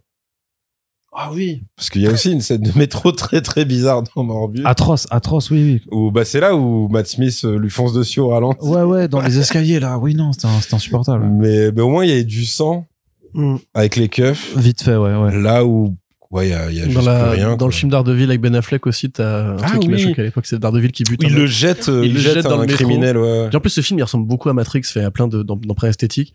Il le balance dans le métro et il fait, t'entends ce bruit là? C'est pas l'espoir au bout du tunnel. C'est juste la ligne 6. Et là, le Oui, métro qui l'éclate oui, la gueule oui. au mafieux. Tu dis, mais Daredevil, il bute pas des gens. Enfin, c'est chelou comme truc. C'est une obsession new-yorkaise, ça, les scènes d'action dans le métro, j'ai l'impression. Bah Dans ouais. Hellboy, il y en a une aussi. Peut-être ça coûte Non, moins cher ça va que de louer une rue. Probablement, ouais. Probablement. Non, puis c'était le truc, bah, quand, quand, le- dès que le trailer est tombé, moi, je me rappelle, ouais, je t'avais dit, ouais, c'est, euh... Toi, t'étais Yas Queen et tout, t'étais trop chaud. non, non, je t'avais dit, ouais, on dirait vraiment Sony qui a vu euh, les mauvais retours de The Marvel et qui a dit, On va faire pire. On va faire encore pire. on peut aller beaucoup plus loin que ça, les C'est gars. c'est en mode hold my beer. Ah. Mais, mais est-ce qu'on attend encore quelque chose de parce qu'il y a quand même un, un plan. euh, Il n'y a pas de scène post générique, mais parce qu'en fait la scène post générique c'est le plan final, vraiment Ouais, ouais, ouais. en mode euh, teasing et tout. où On voit effectivement donc Cassandra Webb qui est vraiment l'héroïne avec ses lunettes claquées là, et les trois nanas en costume au- tout aussi claquées. Est-ce que vous croyez, c'est une question rhétorique bien entendu, mais est-ce que vous croyez qu'on va avoir un, qu'on peut avoir un, un, un Spider-Woman ou un film Madame Web 2 Spider-Woman euh, Le truc, c'est que c'est déjà une balle dans le pied parce que si tu te dis, ok, euh, c'est le même univers que les autres là, bah Non, non, bah non, mais dans- même dans sa propre continuité, juste une suite directe où on aura par contre cette fois la réelle promesse parce qu'il y a un truc euh, bon qui qui qui est en, euh, dans, dans tout le podcast, mais qui est quand même c'est un film qui est ultra radin euh, dans le registre des films de super héros. Justement, il n'y a pas de costume, il n'y a pas d'action, on ne filme jamais l'action non plus tant, tant qu'elle est. Les pouvoirs sont éclatés et on ne les montre pas. Et à la fin, tu te dis, mais attendez, moi j'étais là pour effectivement pouvoir euh, trois nanas en costume de Spider-Woman pour se taper avec quelqu'un. Je ne les aurais pas. Est-ce qu'on peut se dire, est-ce qu'on peut se poser la question de est-ce que un- elle non, dit que mais- dans le futur, est-ce que la suite non mais est-ce qu'il y aurait si est-ce qu'il y aurait une suite ou ce serait le vrai film en Non. fait avec des vraies super héroïnes Je dedans Ah le ouais, seul truc, pas, euh, non. le seul truc à Mais attendre. je sais c'est une euh, question rhétorique mais Ouais, mais en gros, le seul truc à attendre, c'est euh, bah du coup leur version adulte coexiste dans le même univers que Venom et Bah, Morbius. ouais. Non, mais même Donc que à ce moment-là, qu'elle fasse Mais un même rigolo. Spider-Man. Enfin, je veux dire, tu peux pas éliminer ça de l'équation. mais il est pas pourquoi nommé est-ce qu'ils ont pris une, une, une nana qui est relativement jeune pour jouer à Madame Web C'est que eux, ils se disent c'est une préquelle à un film qui va venir beaucoup plus tard, ou nos héroïnes adolescentes qu'on a pris exprès avec qui en avec auront un âge- 45 ans Voilà. alors Non, bah attends, il devient Spider-Man à 15 ans. Enfin, je veux dire, c'est c'est faisable, tu vois. Mais peux non, mais dire- là, tu peux- le film, il est tu en peux dire là, 2003, en elles, fait. elles ont 15 ans, et dans 15 ans, elles auront euh, 30 ans. À à mon avis, c'est ça leur logique, tu vois. C'est pour ça qu'on incite autant sur la naissance de, de Spider-Man. Si on te dit, demain, on aura une vieille Madame Web, on aura des héroïnes adultes qui côtoieront Spider-Man. Sauf que c'est pas possible. Oui, c'est ça. c'est pas possible. C'est pas faisable. Donc c'est pas faisable. Il y aura pas ce film-là, c'est tout. Mm. Bah, ou alors ils le font en disant c'est Il y a terre encore- parallèle qu'il y a encore un Ben Parker qui élève, un- enfin qui, enfin qui élève, qui est l'oncle euh, d'un Richard, enfin, d'un d'un Peter Parker qui, qui est enfant. Mais c'est pas possible parce que eux, ce qu'ils veulent, c'est c'est c'est Tom Holland. Mais non. Donc ils veulent le, ils veulent le Spider-Man du MCU. Spider-Man du MCU, il apparaît pas dans un monde où il y a déjà des Spider-Women, donc c'est pas possible. Mais de toute façon, ils ont déjà officialisé le fait qu'ils sont dans des univers séparés, Voilà. puisque Oui. t'as la, la scène de Tom Hardy. mais c'est pour ça mais que techniquement c'est un variant en fait ils viennent bah, d'introduire eux, ils ont créé leur Peter Parker, mais ils ont pas le droit de le dire, en gros, c'est ça. Ouais, ils auront jamais les droits pour ça, donc de toute façon, mais, mais- mais c'est vraiment la perspective mais techniquement c'est faut dire- rebooter cette dire- merde. ce, que, ce que pose ce, ce, ce truc, enfin ce film, c'est qu'effectivement, si jamais l'accord, en fait, si, euh, si euh, Sony récupère euh, l'utilisation du, du film Spider-Man, ils peuvent se dire, eh les gars, on a fait la préquelle il y a X années, maintenant c'est bon, on peut caster et on peut justifier de ramener Cassandra Webb et les Spider-Woman dedans, puisque techniquement elles y existent quoi. Ouais. T'auras juste à vieillir. ça pour euh, moi, ça a un avenir le jour où ils peuvent faire leur film Spider-Man à eux. Mais pour l'instant, qui est c'est pas possible. bah il reste de je sais plus quoi Tom Holland officiellement n'a toujours pas re-signé euh, pour les fameux trois films dont on Non, attend Tom qu'ils Holland, voient il- le il jour voudra, il voudra pas. Enfin, il y a plus, il y a plus de 30 balais maintenant, Tom Holland? Non, il est en fin de vingtaine. Il Il, a commencé très tôt hein, à être qu'il- il, il avait dit euh, au bout d'un moment stop quoi. J'ai vraiment commencé. à- Ouais, Quand il aurait je- 40 ans, mais là, je pense qu'il a encore 10 ans. euh, il- je pense qu'il a encore trois films en lui après basta. Oh, qu'il non. voulait commencer à fonder Il une a famille 27 avec ans, là. Il a me semble. 27 Franchement, attends, ans, ils, ça ils ont repoussé. Non mais ils ont pas encore annoncé le film. Et on Non, ils on ont n'a rien pas de plan dans le studio jusqu'à Secret Wars pour un nouveau Spider-Man. Donc ça veut dire qu'ils vont probablement le garder pour un crossover. Enfin, j'imagine. Mais là, actuellement, soit ils rebootent et ils disent, bon, bah, il y a plus de Spider-Man parce que personne ne se souvient de lui de toute façon. Mm. Soit, enfin, de, de Peter Parker. Soit euh, on refait une, une, suite chez Marvel Studios. Mais dans tous les cas, ils- Sony n'aura pas Spider-Man avant, avant un long bail, quoi. Donc, euh, tout ce qui se fait entre temps, c'est nul et non avenu, hein. Enfin, pour moi, c'est ça, là. C'est la seule explication. c'est la Bah, après, euh, ce qui est, ce qui est triste, c'est que c'est quand même le même studio qui fait les Spider-Verse. Donc, euh, c'est là que tu vois le- le, mais c'est, c'est pas Bah les ouais, mais ça reste Sony en fait. Donc c'est que c'est quand même des gens qui qui font à la fois le pire et presque le meilleur euh, sur le même univers avec les mêmes personnages. Enfin, ouais, c'est sûr. des personnages qui gravitent ensemble quoi. Parce que là, théoriquement, Spider-Woman, elle est aussi dans Spider-Verse et en trois séquences, elle expose totalement Ouais. tout ce qui peut se passer dans ce film-là. Bah, Même Spider-Gwen, enfin, c'est Bah oui, non, mais le moins de personnages de c'est- Spider-Verse. Spider-Cat aussi. Et le Spider-T-Rex aussi. Spider-Psy. Bah, tu vois, c'est Mm. c'est c'est ça qui est qui est très particulier, c'est qu'à la limite tout ce délire d'univers, enfin tu peux penser, enfin on peut penser ce qu'on veut de tout tout ce qui est, euh, tu vois, euh, Kevin Feige, et puis tu sais le, vraiment le côté obsessionnel de il faut que tout soit connecté et faire de la quantité et un maximum de contenu et tout, enfin voilà. Ça c'est ça a fait beaucoup de mal et tout euh, même au cinéma en matière en matière large que maintenant tout le monde veut faire ça. Y compris euh, enfin tu vois bah, moi je t'avais dit le dernier Transformers genre t'as un truc euh, ça va être le Hasbro Universe parce qu'ils ont essayé de te vendre G.I. Joe qui serait dans le même univers à la fin. Donc me dis bon ok euh, Mattel va faire pareil avec Barbie donc ils ont dit qu'ils avaient une trentaine de films. Donc tu sais ok donc c'est horrible tout, tout ce truc là est horrible mais en fait initialement c'était pas ça. Initialement c'était des gens qui disaient ok nous notre rêve idéal à peu près ce serait bah on, on adapte Marvel et on essaye de faire euh, en gros le plan euh, Endgame c'est t'ouvres une double page de comics et t'as tous ces super héros Ouais, c'est préférés ça, au même endroit. C'est en- en donc je peux comprendre le côté idéalisé voire presque naïf entre guillemets que même un producteur peut avoir quand il se lance initialement en 2008 là-dedans. Mais genre entre ça et Madame Web maintenant t'as vraiment la pire version de ce qu'est un univers étendu euh, Mais comics ou pas d'ailleurs c'est hein, même mais- pas un univers étendu. mais c'est ça parce que là t'es en mode on va films quand même faire le forcing alors que ça ne ça Voilà. ne coexiste même pas C'est ça. Et du coup, en fait, juste en ouvrant cette putain de porte de, de, il y a un Peter Parker, ça y est, il vient de naître Oh. dans notre univers en 2003. Ça veut dire que mécaniquement, Venom, il- enfin, Venom qui est obsédé par Tom Holland, par exemple, dans- à la fin de la scène post Ah quand il lèche l'écran Mais il y a un Peter subtil, Parker dans ton univers, espèce de trou du cul. Il a 15 ans. Ouais. Ben, va le chercher, j'en sais rien, mais et c'est pas possible au niveau des droits. Donc comment tu fais une suite à ça? Tu en feras pas. Ils vont juste faire des films au coup par coup. Oh, imagine, en, en ils font, ils font, jour, ils récupéreront Spider-Man. ils font, ils font un, un film avec ce, ce, ce, ce gamin qui a grandi dans cet univers-là, sauf que personne ne l'appelle jamais de tout le film parce Ouais. sont il a pas le droit de parler. Il l'appelle Et il a pas le droit de parler. Il a aucune réplique. Au jamais pire, ou alors t'as Craven qui pourchasse un bébé, tu sais, pendant tout un film. ouais, pour mon honneur et tout, et personne ne comprend. tu sais, il fait un monologue super, euh, super gêné à, à comme. Parce qu'après, ou même, même eux tous, vu que t'as euh, le vautour et Morus, on va chercher Peter Parker dans l'annuaire. Donc apparemment, il a 12 ans et demi. Mais je pense que c'est quand même lui qu'il faut aller tuer. Faut aller le chasser, ouais. Allez. Vraiment, ça marche pas. Parce que si, donc il naît en 2003. C'est le Sinister Six de l'enfer, quoi. T'as Peter, Ah ouais. 12 ans, qui va à l'école, qui sort de chez lui, t'as six gadgets comme ça, en costume d'éléphant, de vautour, machin, qui font, et qui font, ouais, Peter, on va te buter ta race.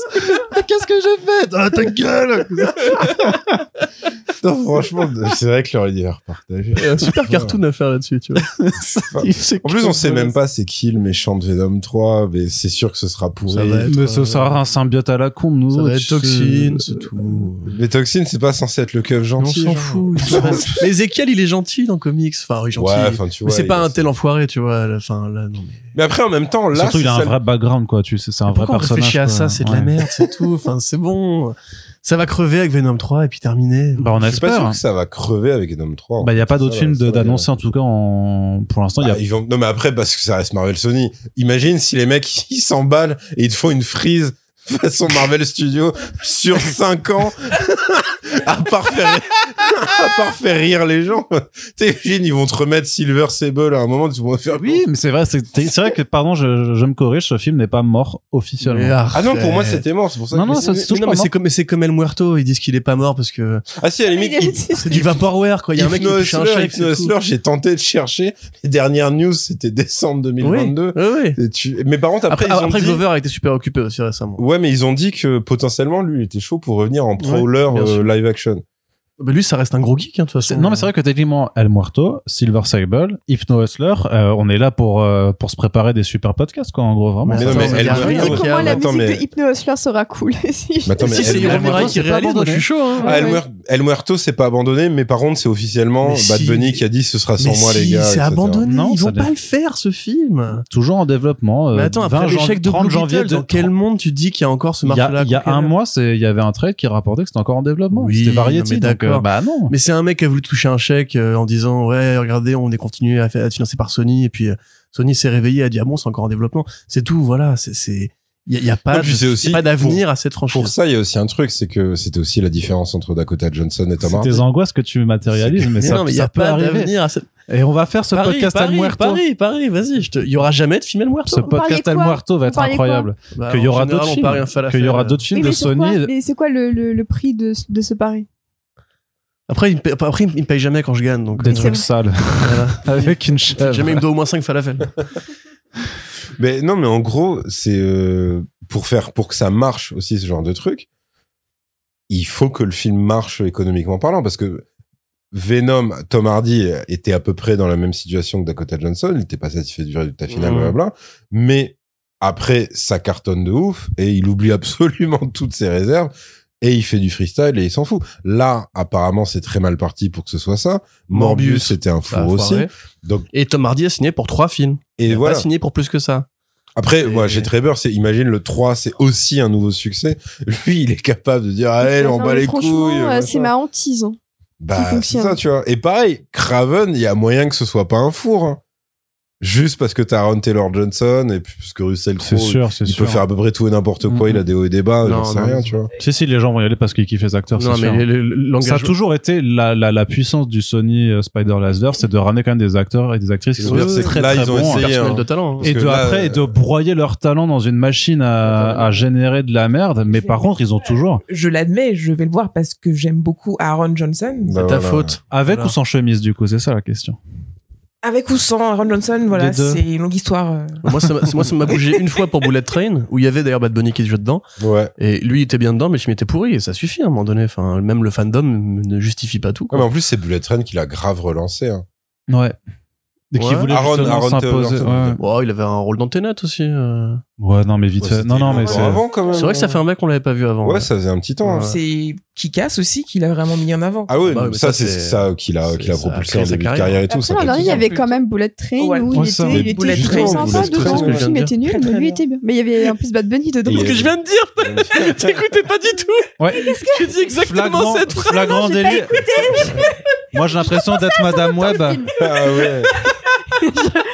Là, je je- repensais à, à, à Aaron- à Aaron Taylor Johnson dans ce film. Oui, mais parce que c'est vrai La que. vision était agréable. Oui, oui, parce que l'été dernier, il était dans Bullet Train. Voilà. Dans, dans le film avec Bad Bunny dedans. Ouais, non, c'est pour ça. ah oui Mais non, mais c'est ah, tu parles du film Bullet Train Ouais, c'est il ça. était bien ce film c'est qu'il y avait Bad Bunny Mais non, mais c'est- surtout, ouais, ça, ce truc où aussi il faut que ton acteur est temps de débrancher. euh, acteur ou actrice principale soit un minimum impliqué ou investi dans ton truc. Ouais, ouais. Et là, encore une fois, ça, c'est, même il y avait une interview Mm. de, toujours Dakota Johnson, où elle dit, ah ouais, les films que m'a conseillé ou en termes d'influence et tout, euh, la réal, elle fait même pas l'effort de se rappeler, elle dit, euh, vous savez ce film où Tom Cruise il meurt indéfiniment et c'est le mec lui fait ah ouais Edge of Tomorrow elle fait ouais ouais ça ouais, ouais. celui-là là Et tu sais, vraiment, tu sais, ça se voit, elle y croit pas, elle s'en bat. mais bien Et sûr donc, si à, à ça t'ajoutes un four économique, à quel moment, voilà. euh, tu vois? À la limite, je te dirais, les trois jeunes avaient l'air un peu plus enthousiastes, mais c'est aussi une question de génération et de Bah oui. peut-être ça les a fait, elles ont l'air peut-être un peu plus amusées sur le tournage aussi, tu vois. oui mais je sais pense c'est L3, ouais, se sont plus vois que Dakota Johnson. C'est pareil, si Sidney Sweeney, elle a une boîte de prod, elle va faire son film Barbarella et tout. Là, elle a été prendre un chèque pour financer des projets. Ouais, ouais. Là, la meuf, elle, elle a fait un- une Elle- interview à elle- toi elle l'avait récemment dit en où elle plus, dit hein. reçois des scripts, on étudie des projets et tout.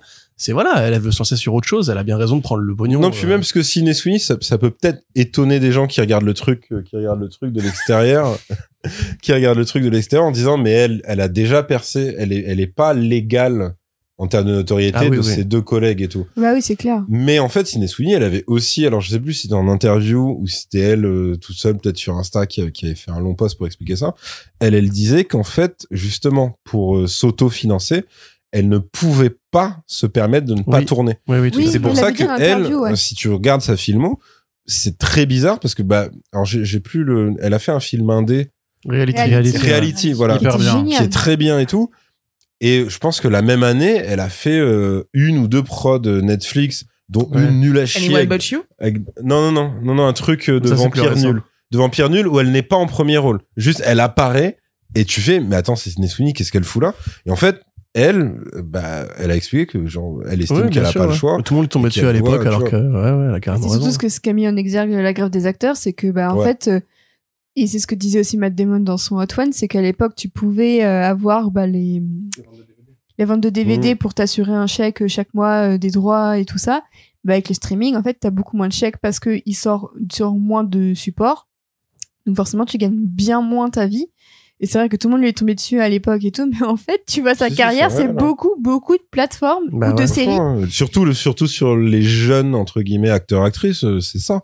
Oui, puis parce que, qu'elle, c'est ce qu'elle avait dit. Elle avait dit, en gros, euh, c'est ça qui avait un peu, sans doute, euh, saoulé les gens. C'est qu'elle avait dit, bah, moi, je me considère comme une marque. En fait, pour faire exister ma marque, je, je peux pas passer six mois sans tournage. C'est Bah, bien sûr, impossible. Bien sûr. Pour, euh, pour avoir un gosse, je ne peux pas prendre six mois de, de congé ou quoi parce Ouais, que ouais. Et du coup, pour rebondir là-dessus, parce qu'il y a eu la grève des scénaristes, il y a eu la grève des acteurs, Hollywood a perdu beaucoup de pognon et le Covid et compagnie.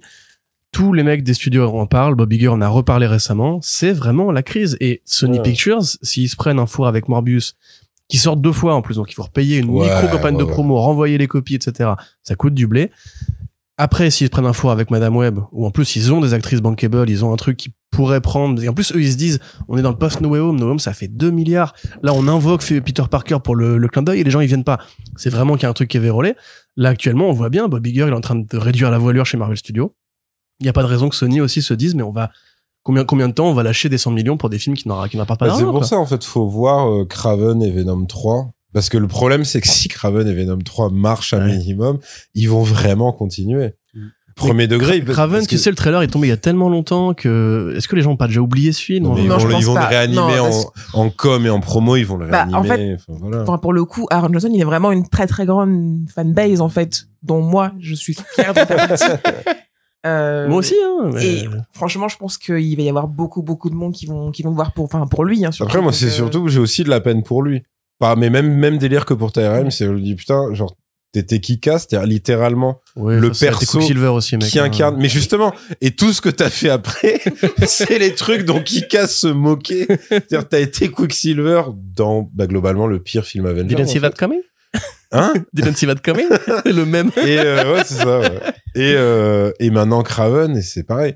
Et pareil, apparemment Craven, ils vont aussi tabler sur la com de Expandables 4, c'est-à-dire on est un film de merde, mais mais attention, on est R-rated les gars parce que c'est un chasseur, donc il a le droit au sang. Là, tu fais ouais, bah, c'est bien. Bah, il, il va affronter Russell Crowe, ils vont se mettre sur la gueule et Russell Crowe va finir ensemble, c'est génial. Ouais. C'est pas comme si j'avais déjà vu ça 14 fois. Mais ce qui est intéressant, pour le coup, c'est que pour Madame Web, ils avaient réorienté. non, mais. Fini ta Madeleine d'abord. c'est le moment de vie que les gens apprécient. Ils ont Ils se sont recentrés sur une promo pour un public majoritairement féminin et jeune. Mm. Après avoir tenté l'opération séduction avec ses vidéos très bizarres, Très chelou. Dakota Johnson. Dakota Johnson et ouais. Sidney Sweeney draguaient littéralement la caméra Ouais. pour inciter les mecs à aller le voir. Oui. Ouais. Elles ont réussi C'était vraiment en mode, ouais, le 14 février, je sais ce que tu vas faire et tout, tu vas aller le voir. Tu vas pas aller le voir une fois, tu vas aller le voir deux fois. Et tu sais, tu fais, waouh, c'est vraiment C'est- très bizarre super comme truc. Là où, là où Craven, si ce n'est pour un peu le eye candy de Aaron Taylor Johnson, ils le vendent surtout en mode gros film d'action, Ouais, hyper bourrin. hyper masculin. mecs, ça, tu vois. Ouais, de JC de Chandor, qui avait fait triple, triple frontière, je crois, de Oui, fait, bien Johnson. Et vraiment, ils vont retourner à un public hyper masculin pour capitaliser sur eux, comme les Expendables, effectivement. Mais ça a raté, d'ailleurs. Expendables 4, il a pas marché. Ouais, non, il a pas C'est marché. le quatrième film c'est de la merde. C'est le quatrième Non, film. que- ouais, et puis- puis qu'il est mauvais. Craven est aussi le quatrième film du, Ouais, d'un ouais, univers. Cinquième. Mais pour le coup, je pense que si Craven fonctionne, c'est parce qu'ils vont vraiment le recentrer sur une partie de la population qui va beaucoup plus vers les films d'action que les meufs. Mais là, on a appris aujourd'hui que la série Silk, justement, En qui plus, était au. Mais départ. ça, c'est, ça, euh, ça, ça, c'est mon plus, ça, c'est. J'ai même pas envie d'en parler tellement ça m'énerve. Ouais, je comprends. Très bien. abrégeons, voilà. abrégeons, euh, bah. puisque ça fera, voilà, c'est euh, pas parier trop sur le sur un sur un futur qui n'arrivera pas, mais de toute façon, effectivement, on se retrouvera euh, deux deux autres fois euh, cette année pour parler de Sony Pictures Ouais. avec Craven et euh, Venom 3. Youpi, haha, Yes. ça va être trop bien. Les euh, Il y aura Deadpool aussi, entre temps. Oui, il y aura Deadpool heure- heureusement quoi. Mais bon, euh, Juste parenthèse, Oui. mais très con. C'est- Mais c'est des trucs que je t'ai dit, c'est le les teams, euh, genre la team Intello, c'est-à-dire Nolan qui dit ouais, euh, Dune 2, c'est l'Empire contre-attaque de Denis Villeneuve. Et la même semaine, t'as genre Matthew Vaughn pour la promo d'Argal qui arrive et qui fait ouais, franchement, Deadpool 3, ça va sauver l'univers Marvel. et t'as vraiment les deux teams irréconciliables au possible. Après, Nolan adore Fast and Furious. Donc, je pense que Ouais. une conciliation est possible. Ah, après, Ouais. puisque on, on verra bien surtout si euh, Sony Pictures c'est pas en fait le studio qui va réellement euh, mettre à mort la marque Marvel auprès du grand Ah, public, mais puisque je pense qu'ils les sont déjà en train de le faire. hein. puisque tandis que les autres essayent de prendre du recul et tout ça, eux ils sont là en disant Ah non, bah, euh, non, ils nous, ont on vu un couloir d'une Ouais. année, ils ont fait allez, c'est notre moment les gars. Ils y voit tout. Ils ils sont avec à la